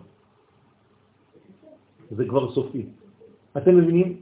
במתמטיקה, אם אתה עושה אין סוף פחות משהו, זה תמיד אין סוף. זאת אומרת שאנחנו הולכים רק לכיוון של אין סוף, אנחנו לא נהיה הוא. אילו הייתיו, ידעתיו, אין דבר כזה. אז אני כל הזמן במגמת עלייה. אבל כל שלב בעלייה הזאת, זה כמו מדרגות, אז צריך לשמוח. אבל יש אנשים שהם שמחים רק כשהם יגיעו לפה, חד ושלום. זה לא נכון לחיות ככה. לא לא. למה לא רואים? לא למה לא רואים? תכל'ס. בוודאי שרואים. שוב פעם, אתם רואים, אתם חולמים. אתם לא רואים. לא, לא, לא, זה לא חלום, זה סיוט כבר. את לא רואה באיזה מדרגה אנחנו היום? נו, הנה, עכשיו את אומרת להפך, בשאלה שלך, את אומרת שיש לך ספק. זאת אומרת, לא רואים. אז אתה מה? לא. מה זה אתה לא רואה כלום? הנה עכשיו אמרתי לך, לפני חמש דקות. שאני רואה. אני רואה מה שאני רואה, כפי שאנחנו לומדים, וכפי שזה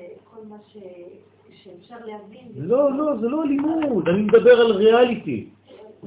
אני הולך לשוק, אני רואה פירות, ירקות, שפע, שלא היה פה לפני. נו, אז מה, לא רואים? הרי מה כתוב? אין לך קץ מגולה. מגולה זאת אומרת שרואים אותו? יותר מזה ממה? שארץ ישראל נותנת פירותיה בעין יפה. אז מה, אני לא רואה? בטח שאני רואה. זה כזה ברור. הבעיה זה שלימדו אותנו, לא, זה לא לראות, לחפש ולחכות למשהו אחר. זאת הבעיה שלנו. שאלה של שוקי. כי אנחנו תקועים בספרים. נכון, תקועים אבל אנחנו לא מבינים שזה ריאליטי, זה, זה ממש דברים בחיצוניות. אמרתי, הייתי ברעננה שלשום, נתתי שיעור שלשום ברעננה. כן? אמרתי לאישה, הדילמות שלך היום, כן? זה איזה קבלן לקחת כדי לבנות את הבית שלך. הדילמות של סבא שלי, זה היה אם להיות באושוויץ או ללכת לסיביר. נו באמת. והיום אתה בוכה על איזה קבלן. זה, זה אותו דבר? כן, אז יש לך צרות של עשירים. באיזה צבע לבנות את הקיר של הבית שלי? אתה בונה ארמון. אתה רוצה להגיד לי שסבא רבא שלך היה לו חלום כזה? איזה לוקסוס, חדר רק של קודש. כל הבית שלו היה צריף. איפה אנחנו חיים, רבותיי? תפתחו את העיניים, אנחנו במקום אחר לחלוטין. בדורשי לא היה, אה. מאיפה את יודעת? ומה, זה קשור עכשיו? מאיפה את יודעת? זה... מאיפה את יודעת שלא היה? מאיפה את יודעת שלא היה? הרי הגרמנים הרגו גם את אלה. דווקא. בטח שהיה. טוב. הוא מפרש עוד, תקיעה מן מוחה. מאיפה באות התקיעות? שורש התקיעה הוא מן המוח החוכמה. עכשיו אמרנו שהשופר הוא בבינה, אבל השופר עצמו הוא רק כלי. מה אני נופח בתוך הכלי הזה? את מוח החוכמה. עכשיו, מה זה חוכמה? איך קוראים לחוכמה? חיים. חיה, נכון? זאת אומרת שאני בעצם מגלה את החיים. זה נקרא כותבנו, כן, בספר חיים. זה הכתיבה בספר החיים, זאת אומרת בספר החוכמה, במוח החוכמה. במילים פשוטות, אדם חי זה אדם שהוא חכם. מי שאין בו חוכמה לא נקרא חי. החוכמה תחיה, אומר שלמה המלך. בסדר? מי שמת, כן, כמו שאומר צוריאל, ימותו, למה? ולא בחוכמה, בגלל שאין להם חוכמה הם מתים. עד כדי כך שהרמב"ם מאוד קיצוני בדבר הזה, אומר שמי שנולד וחי בעולם הזה ולא השיג חוכמה, טוב לו שלא נברא. עכשיו החוכמה הזאת, מה? כן, זה כל, ה, כל היסודות הפנימיים של האדם, אז צריך לגלות אותם. מה זה החוכמה הזאת? מה זה חוכמה? כן, זה מילים, אבל מה זה אומר?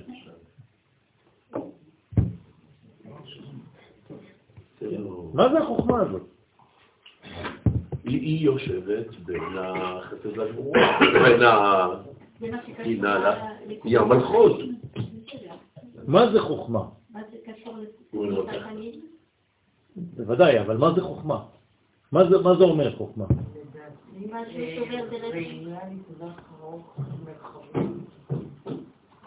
יותר- הרבה יותר פשוט והרבה יותר כולל. אמרתי לכם לפני שנייה. זה החיים. זה החיים. מי שיודע לחיות זה אדם חכם. זה נקרא לחיות. עץ חיים זה לא עץ של ראייה, של דעת, של זה, כל זה זה לא נכון. אתם נופלים בחתיכות, בחלקים. חוכמה זה חייב להיות שלם. מי שאין לו שלמות לא חי. לכן החוכמה שנקראת חיים, עץ חיים היא, זה לחזור לשלמות. אה, זה, זה כל השיעורים, זה כל העניין שלנו. זה לחזור למדרגה הזאת, של לחיות ולא לחשוב שאתה חי. באמת? לא רק הסתכלות, חיים, חיים, לחיות, לא ללמוד תורה, לחיות תורה. בסדר? לא, זה מתבטא דרך העין, אבל זה לא העיניים. זה לא העיניים. אם זה היה העיניים, זה רק חלק מהגוף. לא, חשבתי להסתכלות שלמה. לא, זה לא רק הסתכלות, זה מציאות. זה מציאות. הוא מי... סליחה, כן. אז מה זה מציאות? זה זה לראות את הקודש בכל זאת אומרת, לראות אחדות כוללת. כלומר, הקדושה שנמצאת אפילו בטבע. קדושה שנמצאת בחומר. איך נקראת תורת ארץ ישראל? חוכמה. אווירה בארץ ישראל מחכים. האוויר של ארץ ישראל נותן לך את הדבר הזה. אותיות, אותיות מחכימות. כי זה נותן לך אפשרות להביא, אתה, אתם זוכרים? עלמא דעתי. אנחנו רק מסיימים את זה ואנחנו עוברים לשם. ומשם מתפשטת, מתפשטת בחסד, שברים מליבה, שורש השברים הוא מן הבינה, נקראת ליבה.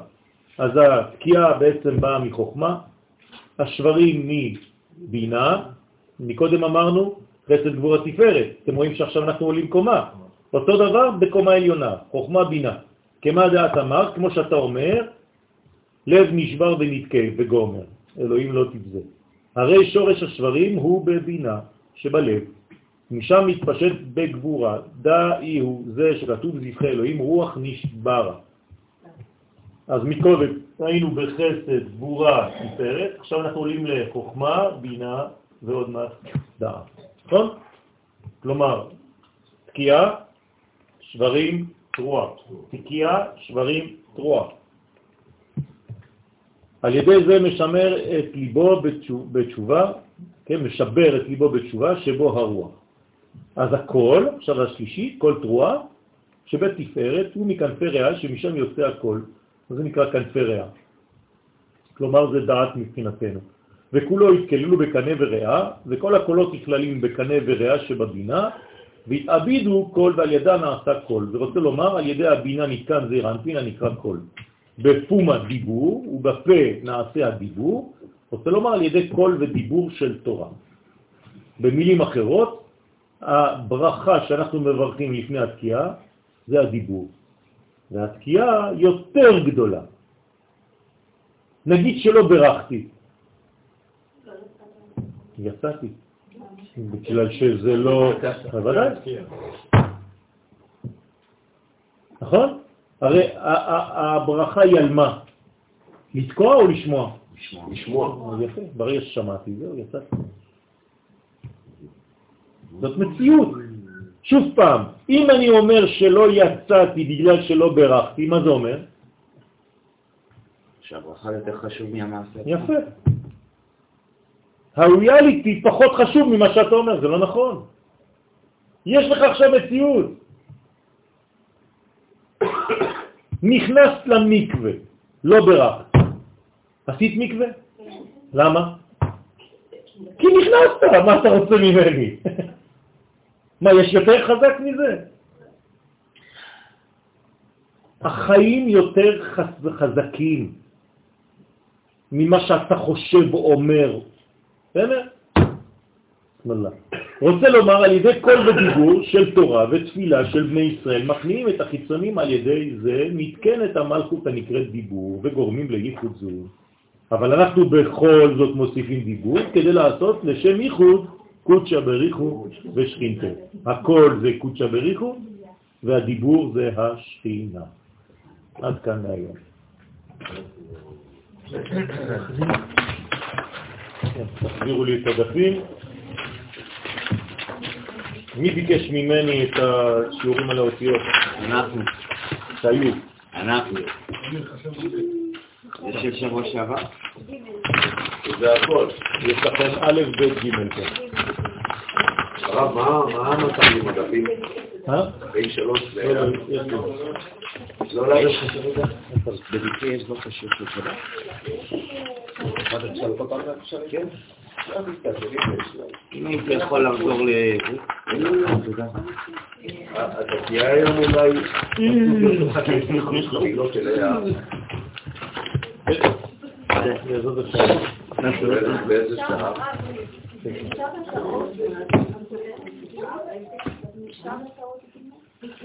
זה מה שנתתי לכם עכשיו. זה הכל. יש א', ב', ג' שם. זה הכל, רק לא כתוב. אני לא כותב אה, א', ב', ג' או אותיות 4, אותיות 3. זה-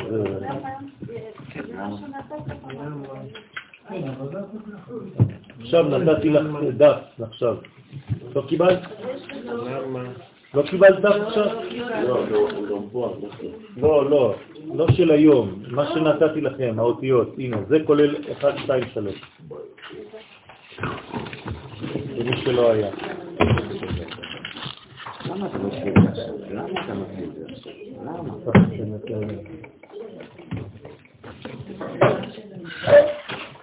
אנחנו בעזרת השם אה, מתחילים באמת באותיות, עוד אה, שיעור או שתיים מתחילים. בעזרת השם.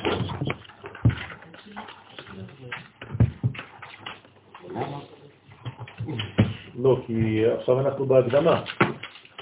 בסדר? מכאן ואילך, כן, הוא נעשה יותר מעשי.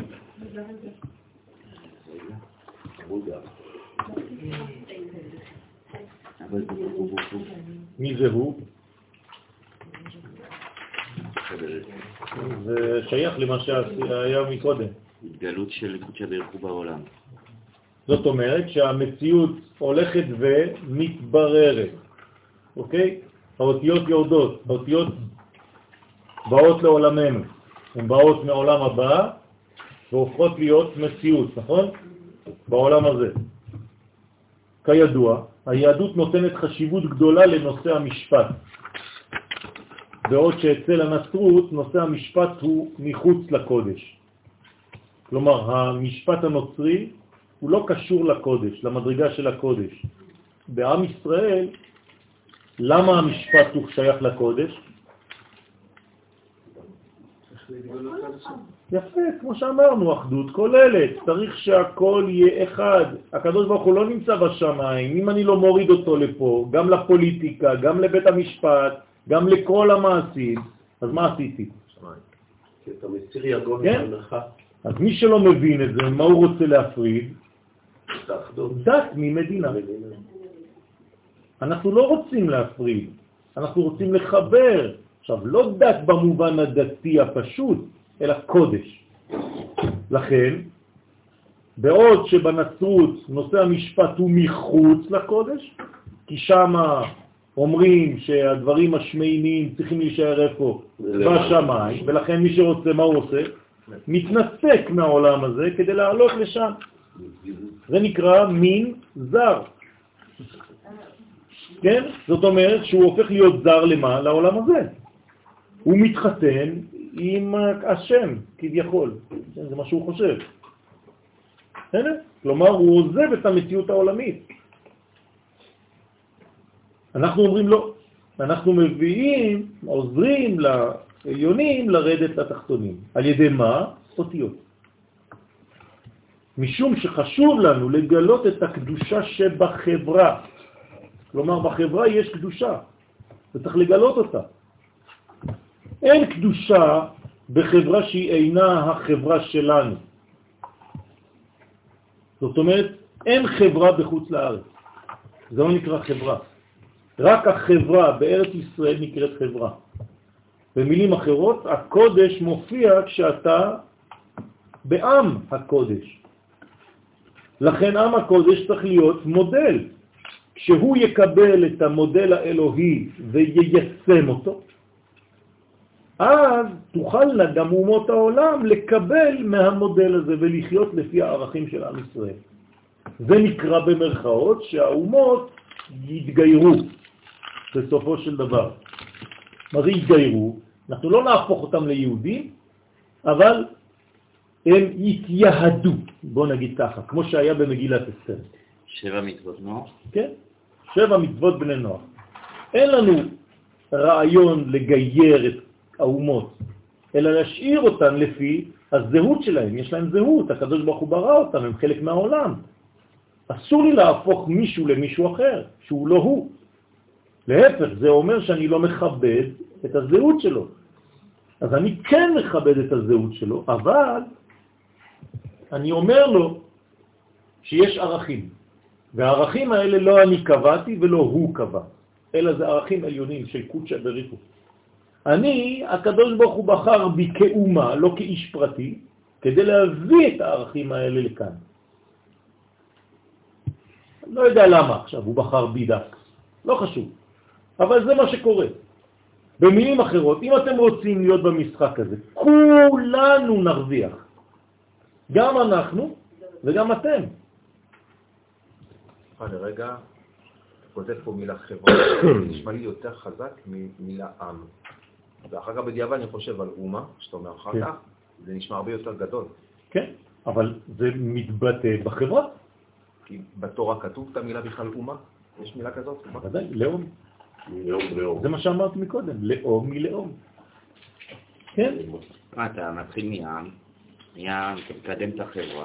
זה הופך להיות... בעצם הגוי לא יכול לקבל ממני כיהודי, כישראלי פרטי, אלא נכון. רק כאומה. אלא אם כן, אתה ישראלי פרטי שמייצג אומה. אם אתה לאומי, אם אתה, הראש שלך פועל ככה, וכשאתה משדר לגוי, אתה משדר לו בשם כל ישראל, אז הוא יקבל את זה בשם כל ישראל, לא כיהודי. למה? זה, זה, זה האנטישמיות. מה זה אנטישמיות? אתם לא יודעים מה זה אנטישמיות, ברוך השם. לא, לא הייתם בחו"ל. מי שהיה בחו"ל באמת, לכל גוי יש את היהודי שלו. זאת אומרת, השכן שלי אומר לי, היהודים הם זבל, אתה לא. אתה יהודי שלי, אתה, כן, חבר שלי. ככה זה. אתם מבינים?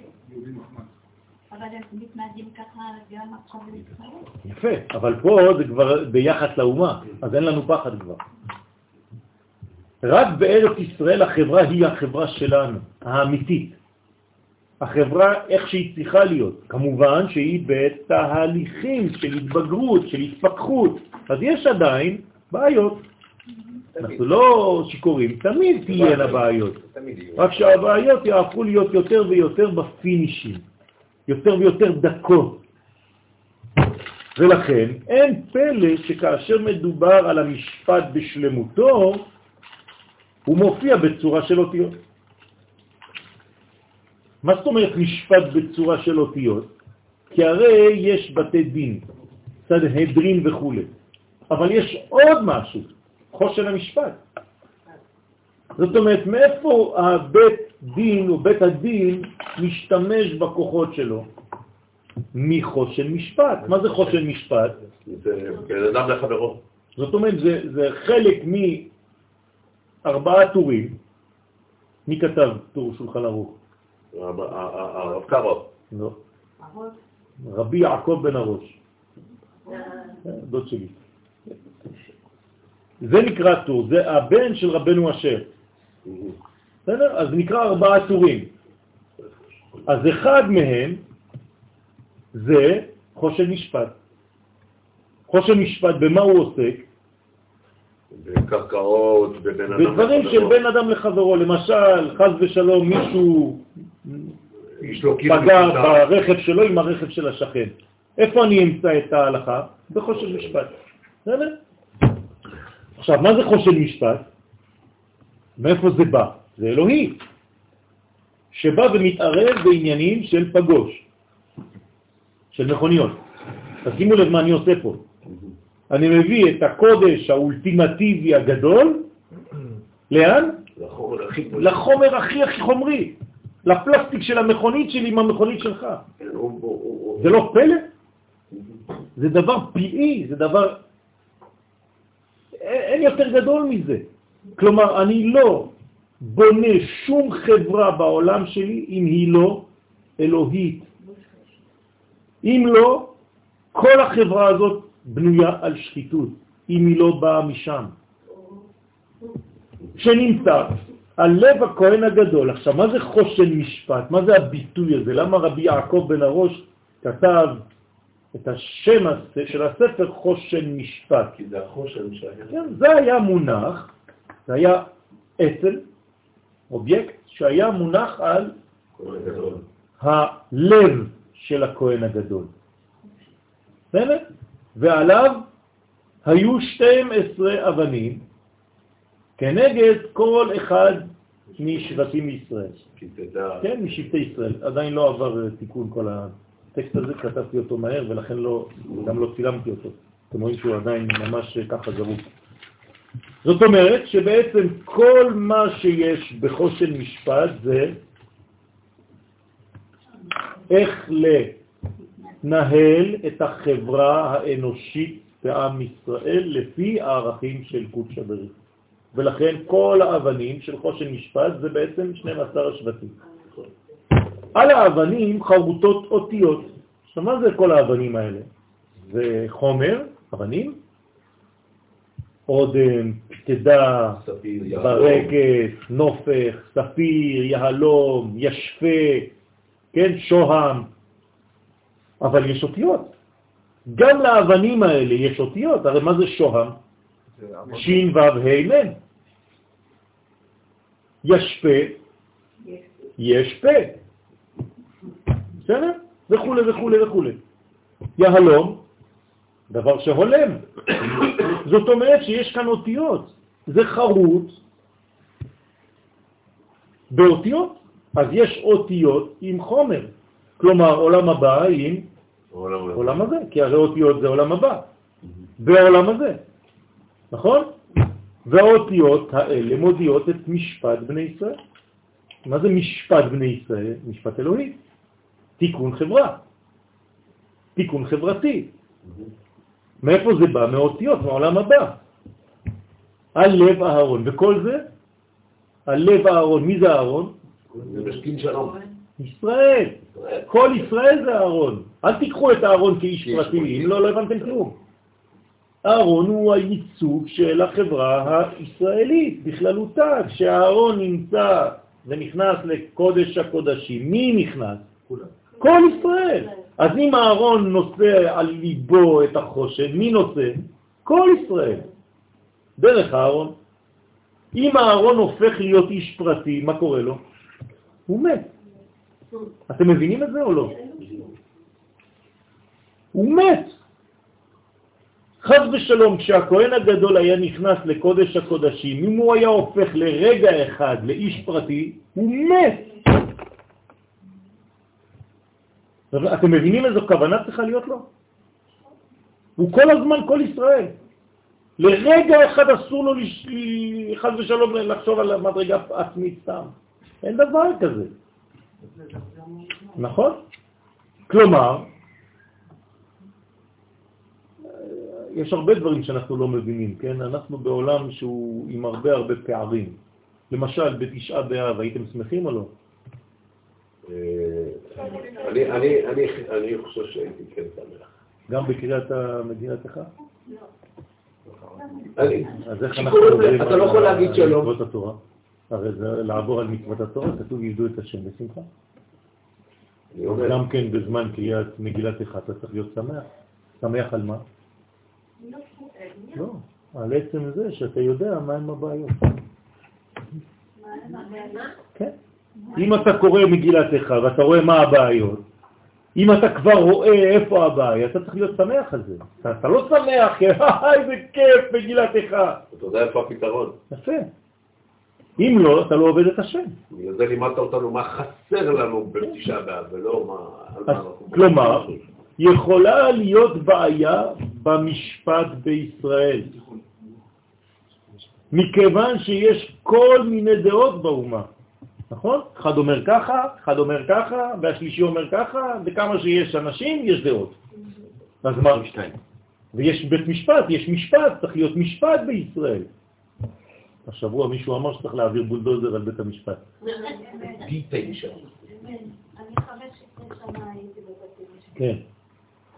אז לכן, מכיוון שיש כל מיני דעות באומה, אז לפי מי נדע לפסוק בדין?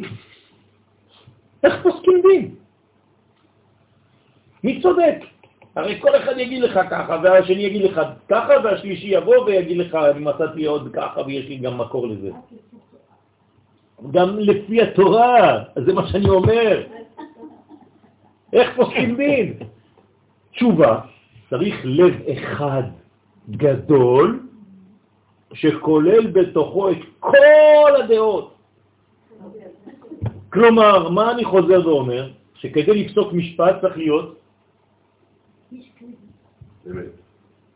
צריך לראות את הכל. אם אתה לא רואה את כל הדעות, אתה לא מכיר את כל הדעות, אתה לא יכול לפסוק. לכן זה כל כך קשה. לכן צריך לב אחד גדול שכולל בתוכו את כל הדעות והוא לב אהרון. זה נקרא ליבו של אהרון. המחבר את הכל. והאותיות החרוטות האלה הן הביטוי המושלם, כן, לשלמות המשפט באומה. במילים אחרות, אם הייתי מסוגל לראות כראוי את כל האותיות, הרי שעל החושן כתובות כל האותיות. במילים אחרות, מה הייתי צריך לעשות עם זה? האותיות בעצמן פשוט, מה קורה להן? הן זזות, הן מתחברות לצירופים שונים לפי הבעיה שיש. ואז זה משפט אלוהי שיורד ומתורגם בעולם שלי לפי הבעיה הנוכחית. לכן קוראים לאהרון רודף שלום, כי הוא רודף שלם גם. רודף שלו. שלום זה זה יסוד, כן. בטח. חייב להיות בקו האמצעי. בסדר? לכן הוא רחמים. גם אם הוא מושרש בחסד, הוא רחם. אבל הוא שלם? נכון. הביטוי המושלם לשלמות המשפט באומה. אז המשפט, העמוד, האמצעי, הנה, שכל הטרקלין עליו נשען, משל למטרונה, אישה מכובדת, טרקלין זה חדר, ארמון, עם גרון פייס, כן? יש פרוזדור ויש טרקלין. פרוזדור זה הקולואר, טרקלין זה החדר המרכזי. זה העולם הזה. האולם. זה בעולם הזה. עכשיו, כתוב למשל שהעולם הזה דומה לפרוזדור בפני העולם הבא. מה זה אומר? לא. אם אתם אומרים יהיה, זאת אומרת שזה לא באותו בית.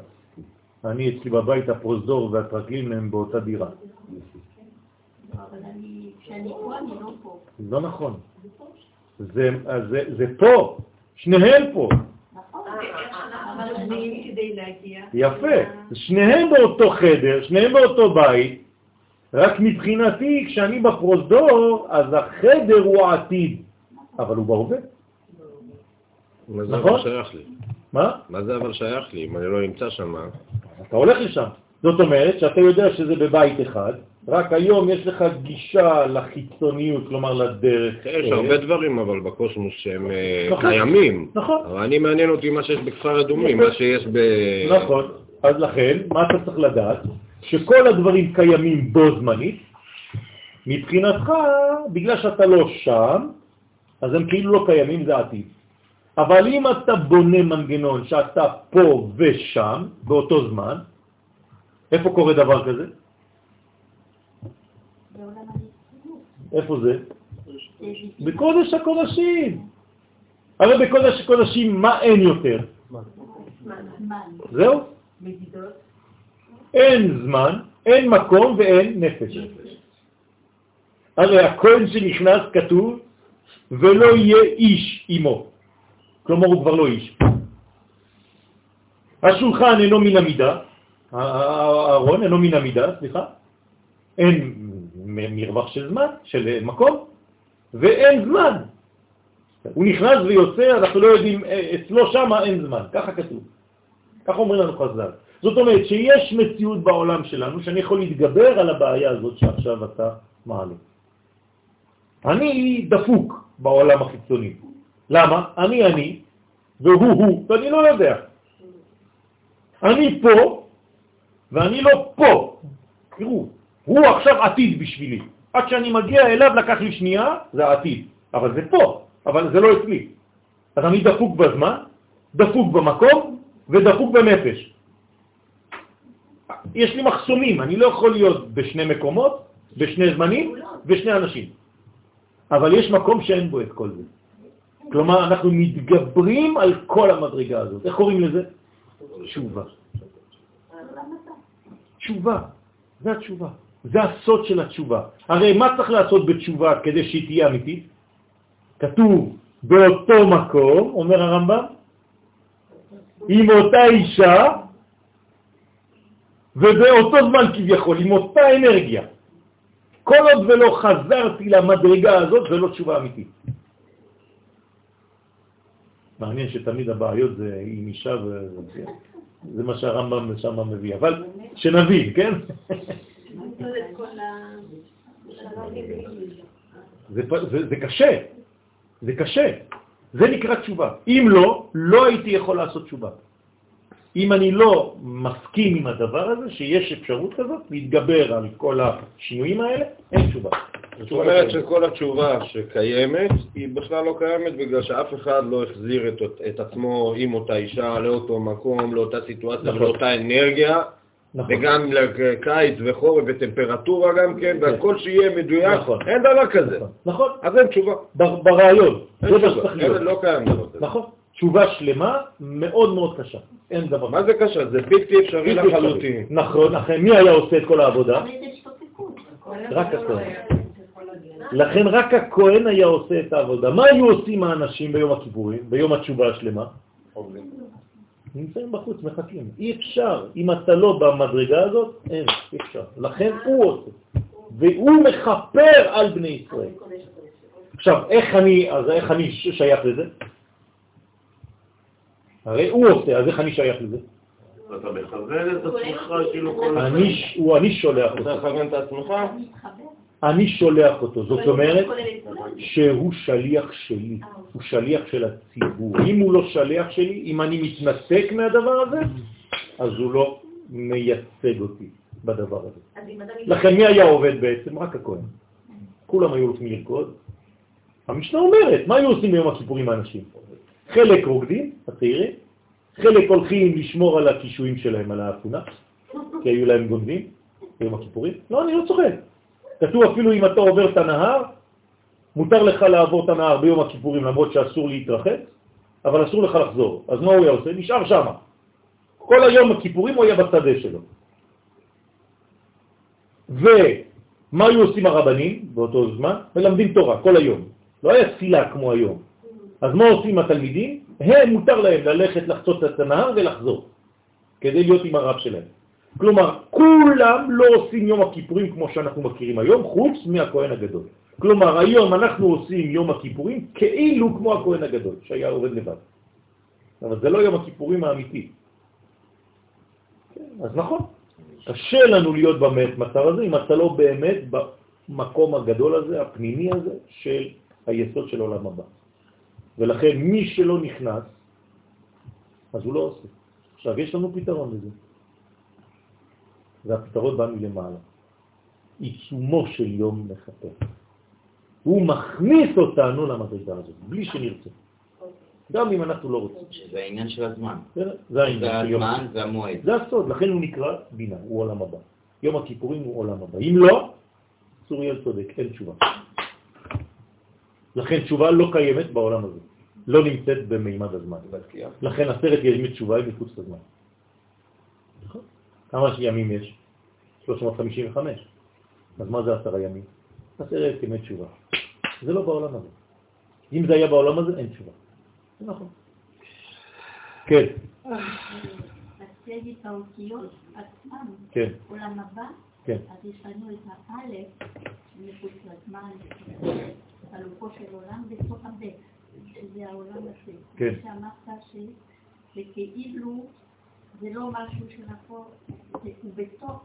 כן, נכון, אבל, אבל פה את לוקחת א' וב', כן. אבל פה אני לוקח מא' עד ת', זה עוד יותר, זה את, זה אותיות. אתה. זה מאלף עד תו. כלומר, זה אמת. המם גנוזה בפנים. זה נקרא אות. זה מאלף עם ו' החיבור עד התו. אם לא, זה לא יכול להיות. כלומר, אות חייבת להיות כוללת את הכל. אם אות לא כוללת את הכל, אז היא לא אמיתית. לכן, כל אות היא כוללת את מה? את כל האותיות. איך? א' כוללת את כל האותיות? מה זה לפי מה שאני אומר? תכתבו. א', אני מתחיל א', ל', פ', אני ממשיך א', ל', פ', ל', מ', ד', כל האותיות עכשיו אני כותב, עם אות אחת. כל אות כוללת את כל האותיות, ובלי סוף. לכן אם זה לא היה ככה, זה לא יכול להיות אמיתי. כי זה חייב להיות מאלף ועד תו בכל אות. ולכן כל שורש של אות זה לפחות שלוש אותיות. זה אין סוף. לכן ב' אני חייב לכתוב ב', ועוד פעם אני כותב ב', י', כל האותיות נכנסות בפנים. אוקיי.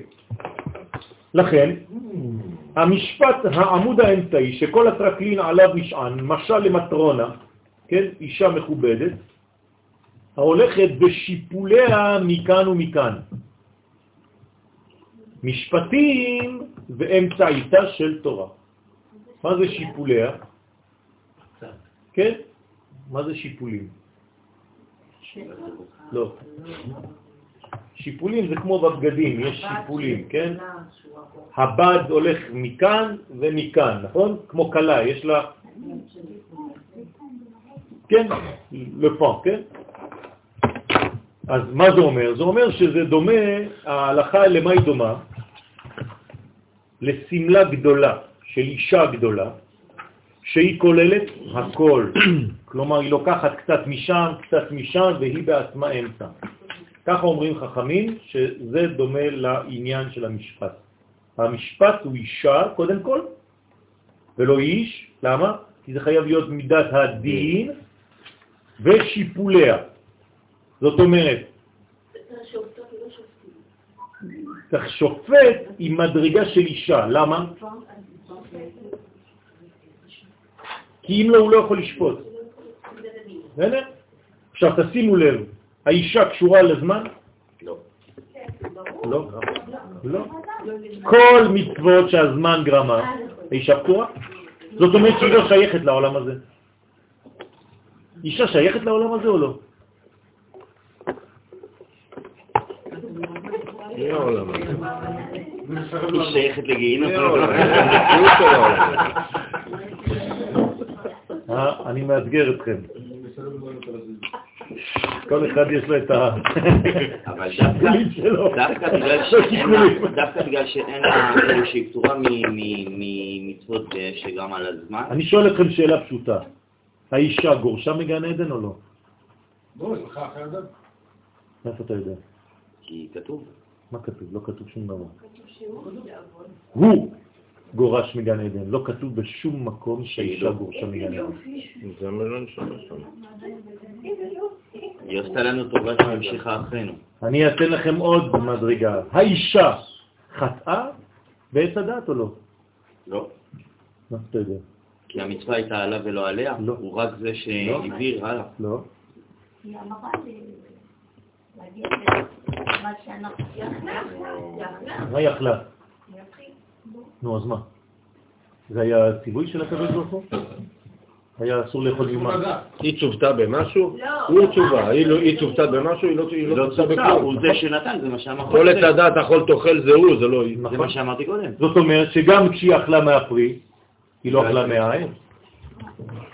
הציווי היה על העץ, לא על הפרי. אבל אנחנו תמיד אומרים שהפרי והעץ לא היה, בגן עדן לא היה הבדל בין הפרי והעץ. לא חשוב. יש בכל זאת הגדרות. הם יכולים להיות באחדות אחת, אבל יש הגדרות. הציווי האלוהי זה מעץ הדעת לא תאכל ממנו. אבל מה כתוב שהיא אכלה? ותיקח מפריו, לא מעצו. חומר למחשבה. לכן אומר הזוהר הקדוש שרוב הנשים לא נמצאות בעולם הזה, הן רק יורדות כדי לעזור לגבר. טוב, אני חוזר. לעזור. לעזור, כן. לעזור. כן, את אלה לא לא אומרים. מה? זה לא? זה מה שאני אומר, זה מה שאומר הזוהר. הזוהר אומר שהאישה באה רק כדי. כן? להכריח בעצם את הגבר לעשות איזה תיקון. אז לפעמים כל מה שעולה לו לגבר זה בגלל שהתיקון קשה, אז נותנים לו אישה ברמה. איפה כתוב שנשים לא עולות בגלגול? בזוהר. איפה? בזוהר, אני אני אמצא לך את זה. שרוב הנשים, לא כתוב שכל הנשים, רוב הנשים. יש נשים שכן, כי הן אה, גבריות. יש נשים שהן לא נשים אמיתיות. זה גבר בדמות אישה. זה משהו אחר, כן. כן? אז כשחז"ל אמרו, התורה משפטים לפניה ומשפטים לאחריה, הם התכוונו לפרשת יתרו. כלומר, לפני מעמד הר סיני בא יתרו ומקים את הסנהדרין. זה משפטים שלפני התורה.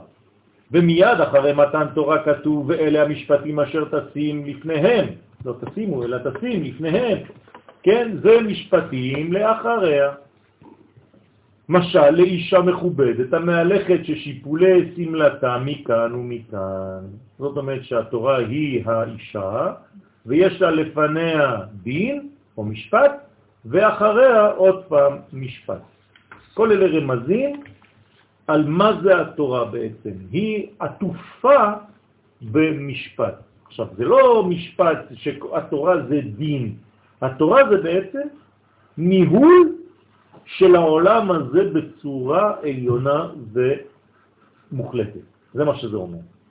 כלומר, זה לא היא עצמה, נכון? כתוב, זה השיפולים שלה. התורה זה לא ספר של חוקים, אבל יש לפניה חוקים ואחריה חוקים. אבל היא, היא בעצמה חיים. כבודה של תורה היא מופיעה במשפט, זה הכבוד שלה. מה זה כבוד בספירות? מלכות. כלומר, המלכות זה נקרא כבוד. זה הכובד, זה המשקל. לדוגמה, אדם פגע באוטו של חברו, הביטוח שלו משלם חלק. הביטוח של חברו משלם חלק. בקיצור, צריך לטפל בענייני הפגוש. הפגוש הזה מביא את השראת השכינה לישראל, בזכות הפגוש. אשרי הפגוש, שבזכותו אני משתמש עכשיו בחושן משפט, כדי להביא לעולם הזה עוד מדרגה של קודש. אם באמת המשפט הוא צדק, כן? ככה זה אמור להיות. כי לא רק דברים רוחניים אציליים מביאים את השראת השכינה, אלא המשפט שעוסק לרוב בענייני היום-יום. הוא הביטוי למשמעת הכלל. זאת אומרת שאני צריך להגיע למצב של חיים שהם מודרכים על ידי האור האלוהי שנמצא גנוז בתורה. בכל המהלכים שלי, אפילו הכי פשוטים שיכולים להיות בחיים. ומשפט, במלוא מובן המילה, קיים רק בהר הבית. כלומר, המשפט האמיתי, איפה יכול להיות? רק בהר הבית, בלשכת הגזית. שם יש אורים ותומים. כלומר, כל משפט שהוא בחוץ, אם הוא לא קשור לפנים הזה, הוא לא אמיתי, הוא מזויף. כלומר, יש חיבור עם עצם החיים. למה זה חייב להיות בלשכת הגזית? כי שם יש קשר עם העולמות העליונים. מאיפה הקדוש ברוך הוא ברא את העולם הזה? מהמקום הזה, מהר הבית. לכן כל דבר שלא בא מהר הבית הוא לא אמיתי. מאיפה קיבלנו תורה בסיני? מהר הבית. זה מה שאומר המדרש. אם התורה לא הייתה יורדת דרך הר הבית, היא לא הייתה מגיעה להר סיני. אי אפשר שהקדוש ברוך הוא ירד על הר סיני באופן ישיר, אין דבר כזה. הוא חייב לעבור דרך הר המוריה כדי להגיע להר סיני. רואים את זה דרך אברהם אבינו. עכשיו, איפה ראינו את זה דה פקטו בתורה? הרי בתורה לא כתוב הר המוריה, כל זה זה מדרשים, אז תגידו לי מה, כל אחד, מה, מה, מה, עושים מה שהם רוצים. כל ההתגלות של הקדוש ברוך הוא יחד עם היהודי הראשון. זה לא... אה, מהסולם. יפה. זה הסולם של יעקב. איפה זה היה? שם. בית אל. ומה אומרים חכמים? מה הוא חלם? מתן תורה. זאת אומרת, מתן תורה התחיל מהר המוריה, והתפשט אחר כך בגלוי להר סיני. ואז האותיות מתגדלות. כלומר, איפה מתגדלות האותיות? מה זה אומר אותיות מתגדלות? תופסות? נפח, מקום. מציאות, בעולם שלנו. כלומר, הן הופכות להיות חלק ממני. משפיעות. משפיעות. זה נקרא להתגדל. להתגדל זה להשפיע, התגדל והתקדש. עניין זה בא לידי ביטוי גם באותיות שעל ליבו של הכהן הגדול. יוצא לפי זה שגם התקווה המשיחית היא תקווה פוליטית משפטית. בוודאי. אם המשיח לא שולט על מערכת המשפט, אז הוא לא משיח. מה כתוב על המשיח?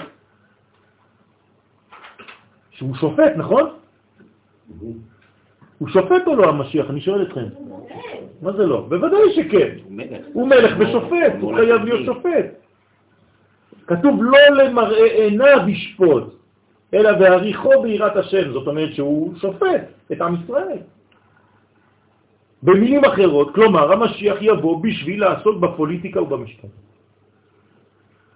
לשנות את כל מערכת המשפט. מעניין, דרך הריח, הוא יריח את הבן אדם, הוא יגיד אם הוא ידע. זאת אומרת שהיום אנחנו מחכים בעצם למערכת משפט חדשה, אבל היא לא תבוא אמן. כל עוד לא יבוא המשיח.